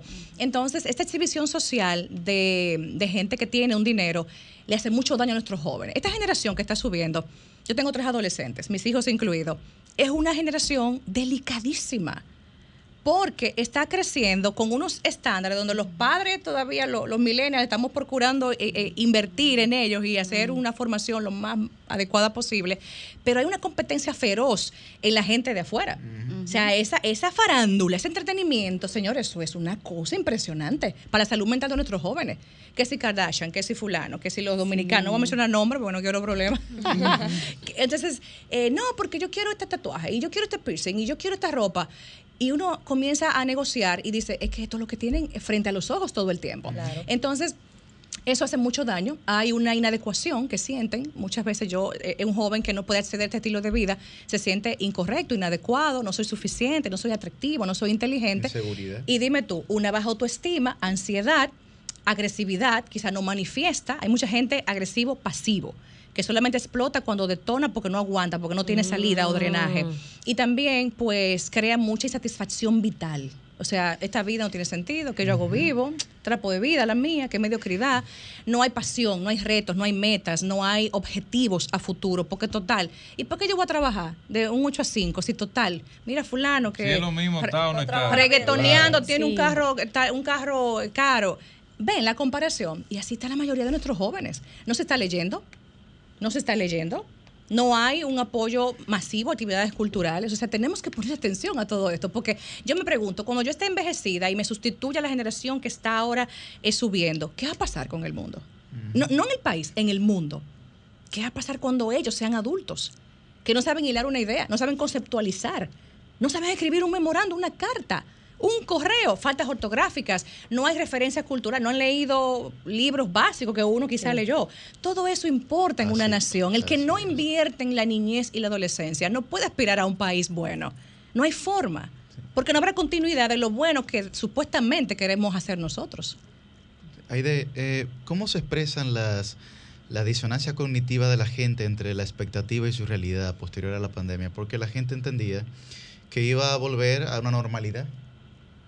Sin tener que recuperar todo el tiempo perdido, ¿verdad? O Sí. todo el tiempo en ese confinamiento que yo lo llamo excesivo y abusivo para la salud de la gente. Y en la otra parte mencionabas, bueno, los, los incentivos que se le pueden dar al cerebro, eh, que la gente consume toda la información y está capacitada para eso. Ahí tengo una discrepancia porque Eduardo Ponset decía que la gente no está, o el hipocampo, ¿verdad? Donde uno almacena la información, Sí. no está preparada para toda la cantidad de información que segundo tras segundo uno recibe, al menos que sean los incentivos correctos. Entonces, ¿qué incentivos desde la psicología clínica pudiéramos utilizar sencillos para mejorar eh, la cohesión y la convivencia social?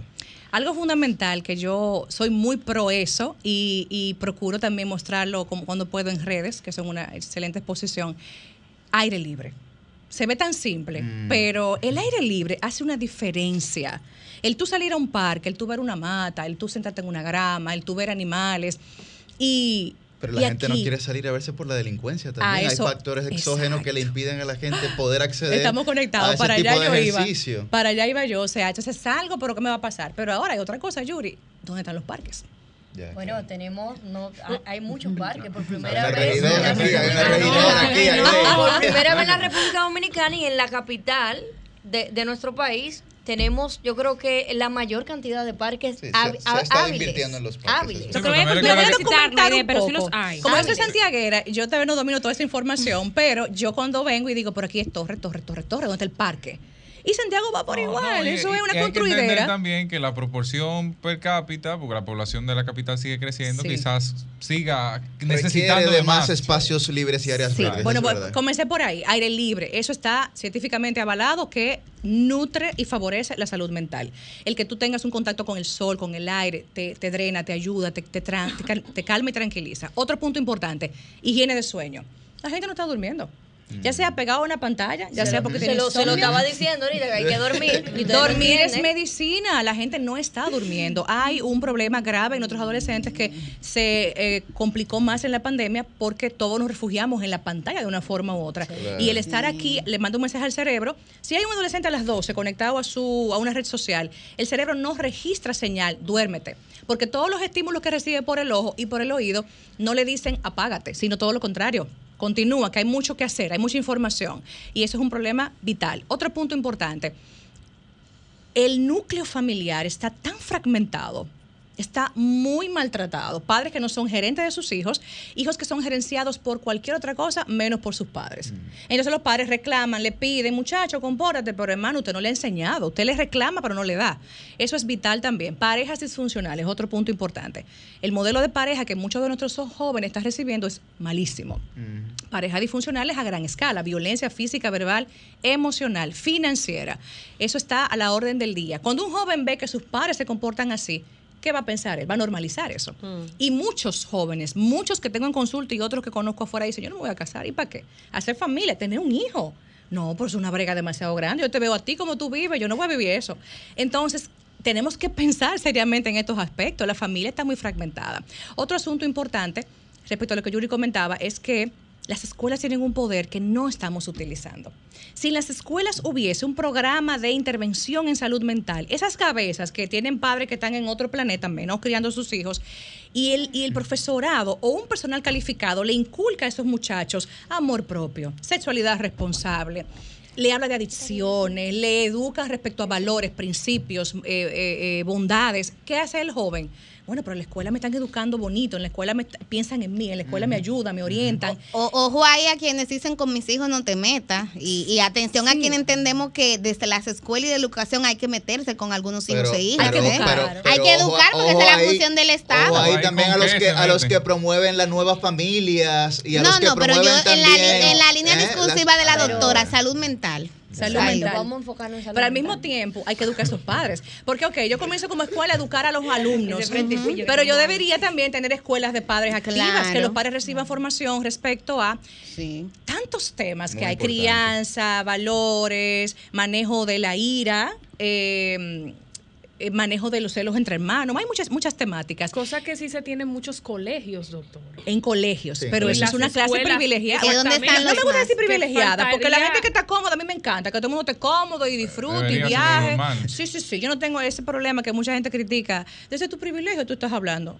Hermano, pero ser pobre es un orgullo. Ah, no, que todos Claro. trabajan para estar en, en Sí, una posición más entonces yo creo No, que los que es una colegios- desventaja del, del sistema. Claro, los colegios sí invierten, los colegios pagan charlas, conferencias, eh, eh, terapias, de grupo para y sus hasta, alumnos. hasta no pagándola la gestionan. Sí, Entonces, claro. No, so- so- los colegios son eh, advierten tanto que los padres hasta se cansan. de-. Sí, sí, sí. Hay por lo menos ¿qué colegio es este que una? Pues una oficina de colegios, orientación Sí. donde regularmente la orientadora es psicóloga y cualquier Aunque en muchas tema escuelas se ha comenzado a tema incluir, pero sigue habiendo rezago. Eso- eso es hay verdad. falta de recursos. psicólogo, todo, ¿no Sí, es eso es así? Entonces hay mucho que hacer. Definitivamente hay muchas muchas aristas, hay muchos elementos que se pueden considerar para Pero los mejorar. aspectos que, que- Finalmente. que me generan eh, breve situación, la expectativa de la gente entre lo que re- entre lo que espera y lo que recibe, que cómo la gente reacciona a eso. Espera y recibe de salud mental. De, No, no, no, no, o de la sea, las sí. cognitivas que se generan en su realidad sobre lo que espera en la Yo pensaba sociedad en y lo que recibe. gerente y la pandemia retrasó el yo ser gerente y sigo siendo servicio al cliente, por ejemplo, en un La banco. gente no está preparada mentalmente en su esquema Claro. mental para o no volví a recuperar O no un volví trabajo. quizá a trabajar. Sí, definitivamente. No, esto ha sido muy crudo, crudo y doloroso. Y va- relacionado un poco con la pregunta que ella me hizo de eh, cómo la gente, hace- no, que tú hiciste, Cristian, respecto a cómo la gente recibe el que alguien tenga más avance que yo. eso crea muchísima disfunción, eso crea ansiedad, eso provoca que la gente se sienta que no vale el esfuerzo que yo haga, que no vale prepararme más porque total y para qué, que no tiene sentido que yo me enfoque en temas humanos, sino vamos a ganarnos lo nuestro, vamos a buscarnos lo, a buscarme lo mío y olvidémonos de lo otro. La gente está muy materializada muy en exceso, dándole valor a un plástico, a un metal, a un corcho, a, a un modelo de una compañía mercadológicamente fuerte, esto es lo que tú necesitas, tú te mereces esto, las vacaciones de tu vida. Tú ese, tú ese mercadeo barato que apelan a las emociones, hacen un gran daño porque te hacen sentir en tu miserable vida, tú necesitas eso para ser valioso. Finalmente, y la gente lo cree. Sí, finalmente, Cristian, sí. Sí, doctora, brevemente. El elemento del celular como distracción o estímulo permanente al cerebro humano, aun cuando éste necesita tener tiempo de ocio o tiempo haciendo nada, mirando nada, para, para relajarse y eso, digamos, hacer un proceso ¿Con qué incluso hasta espacio te químico que hay. ¿Con los libros? Exacto. ¿Qué pasa Es ahí? mucho ¿Qué ha pasado Yuri, con eh, eso? Sí, yo te iba a decir, que No, ser porque realista. ese, ese- no, es que ese tiempo donde el ser humano lo que tenía era que mirar a- a- hacia afuera, ver la gente caminar. Ve los carros pasar. Ve ve los carros pasar, sentarte en la galería, ve los carros Es a pasar. eso que ha sido suplantado porque ya ese tiempo yo lo busco en Twitter, en el teléfono, me meto a Instagram para rellenar, vamos a decir así. Sí, es cierto. El celular es una herramienta que no podemos sacar de nuestras vidas, ya está aquí presente y es muy importante. Yo digo que todo, todo aparato, el uso que le doy yo es lo que importa, no el aparato. El uso a las redes, el uso a el tiempo en Netflix, la gente critica la aplicación, no, eres tú el problema, porque te enganchas. Yo entiendo que no podemos obviarlo, pero sí hay que, hay que eh, regular el uso. O sea, cada persona debe ser consciente de cuánto tiempo le dedica a esto y cuánto le resta tiempo de calidad en familia, descanso, concentración, enfoque. Hoy la gente está más agotada que nunca. Hay gente que tiene un- una fatiga crónica, un estrés intenso, porque no para y porque el cerebro no tiene opción de descanso. No apagamos nuestro sistema nervioso. Y Doctora, ya, este ya el tiempo se acabó, pero yo quisiera, como este es un, un programa especial y esta ha sido una semana muy dura para el país, estamos de duelo, que usted comparta algunas técnicas también de cómo nosotros poder superar. Hemos sido expuestos a mucha información en relación al asesinato atroz del ministro Orlando Jorge Mera, cómo nosotros como país avanzar y superar y preservar nuestra salud mental en medio de este dolor que yo siento es colectivo, o sea, lo está sufriendo el país, doctora. Sí, yo creo que tenemos la capacidad de, de sobreponernos oportunamente. también. Hay que respetar que, que estamos en duelo, que es un proceso, es doloroso, es triste, pero los que estamos todavía de pie y que estamos aquí, tenemos que seguir eh, eh, con gallardía, con valentía, haciendo lo correcto y justamente usando el testimonio del señor Jorge para normalizar este tipo de comportamientos en nuestros eh, ministros y funcionarios. Yo creo que es un ejemplo de vida que nos deja una enseñanza preciosa y más que lamentarnos, vamos a, vamos a enfocarnos en, vamos a honrarte, vamos a imitarte. Entonces entiendo que cuando un- una persona se nos va bajo estas circunstancias o cualquier circunstancia realmente, honrar su memoria eh, haciendo un testimonio, usando su testimonio de vida para aplicarlo en nuestras funciones, en nuestra vida diaria, es lo mejor que podemos hacer. Entiendo que como país hay mucho que hacer, tenemos poquísimos psicólogos por cada 100.000 habitantes, que es, la, Sí. la- es el número que siempre se, se- se comenta. Yo ahora mismo no lo manejo, realmente, honestamente no. Sí tengo muchos eh, newsletters que recibo de otros países y Argentina tiene eh, 200 y pico de, psi- de psicólogos por cada 100.000 habitantes. España está horrible, es lo, lo peor de Europa, tiene 18 por cada 100.000 habitantes y está en crisis. Y Un paciente estamos, si nosotros estamos peor que España. es es- no peor que España. Un paciente toma cita hoy y la siguiente es en tres meses. O sea, Wow. eso es Ya ya complicadísimo. es- Ya ahí pasó todo. Pero aquí también yo misma y muchos colegas me dicen, estoy, estoy, Sí, ya. estoy, estoy colapsado. Yo también yo tengo una yo consulta de yo conozco meses. también, lleno. Y entonces eso hace que la campana diga, es- so- suena, ay de esto está muy grave. Claro, atención, a- atención a- al gobierno que, que dé mejores beneficios para la carrera de psicología y Hay también muchos graduados, cariño, hay muchos graduados. Sí, pero claro, pocos que se se dedican. dedican, sí, Sí, que no se dedican a un la llamado carrera. al Congreso también, a los legisladores que se pongan a legislar también a favor de, la salud mental. Porque hay poco un apoyo, hay mucho, hay poco haciendo porque hay poco apoyo. Porque ser psicólogo clínico es una carrera muy, es compleja y demanda muchísimo de uno. Entonces entiendo que hay un tema de, de gobierno, por, por supuesto, de empresariado, de voluntariados. Y si se unen estas voluntades, se puede lograr grandes cosas, porque aquí hay muy buenos profesionales, excelentes colegas yo tengo, que pudieran hacer un, No, un y usted excelente es un aporte. ejemplo también. sí. porque con Bueno. qué fuerza se pone un consultorio. Claro, gracias. Bueno, pues muchísimas gracias A ustedes. a la doctora Aida Domínguez, que yo tenía eh, mucho tiempo que quería conocerla, la sigo en las redes. Sí, esta es mi cara de emoción. Pero, normal.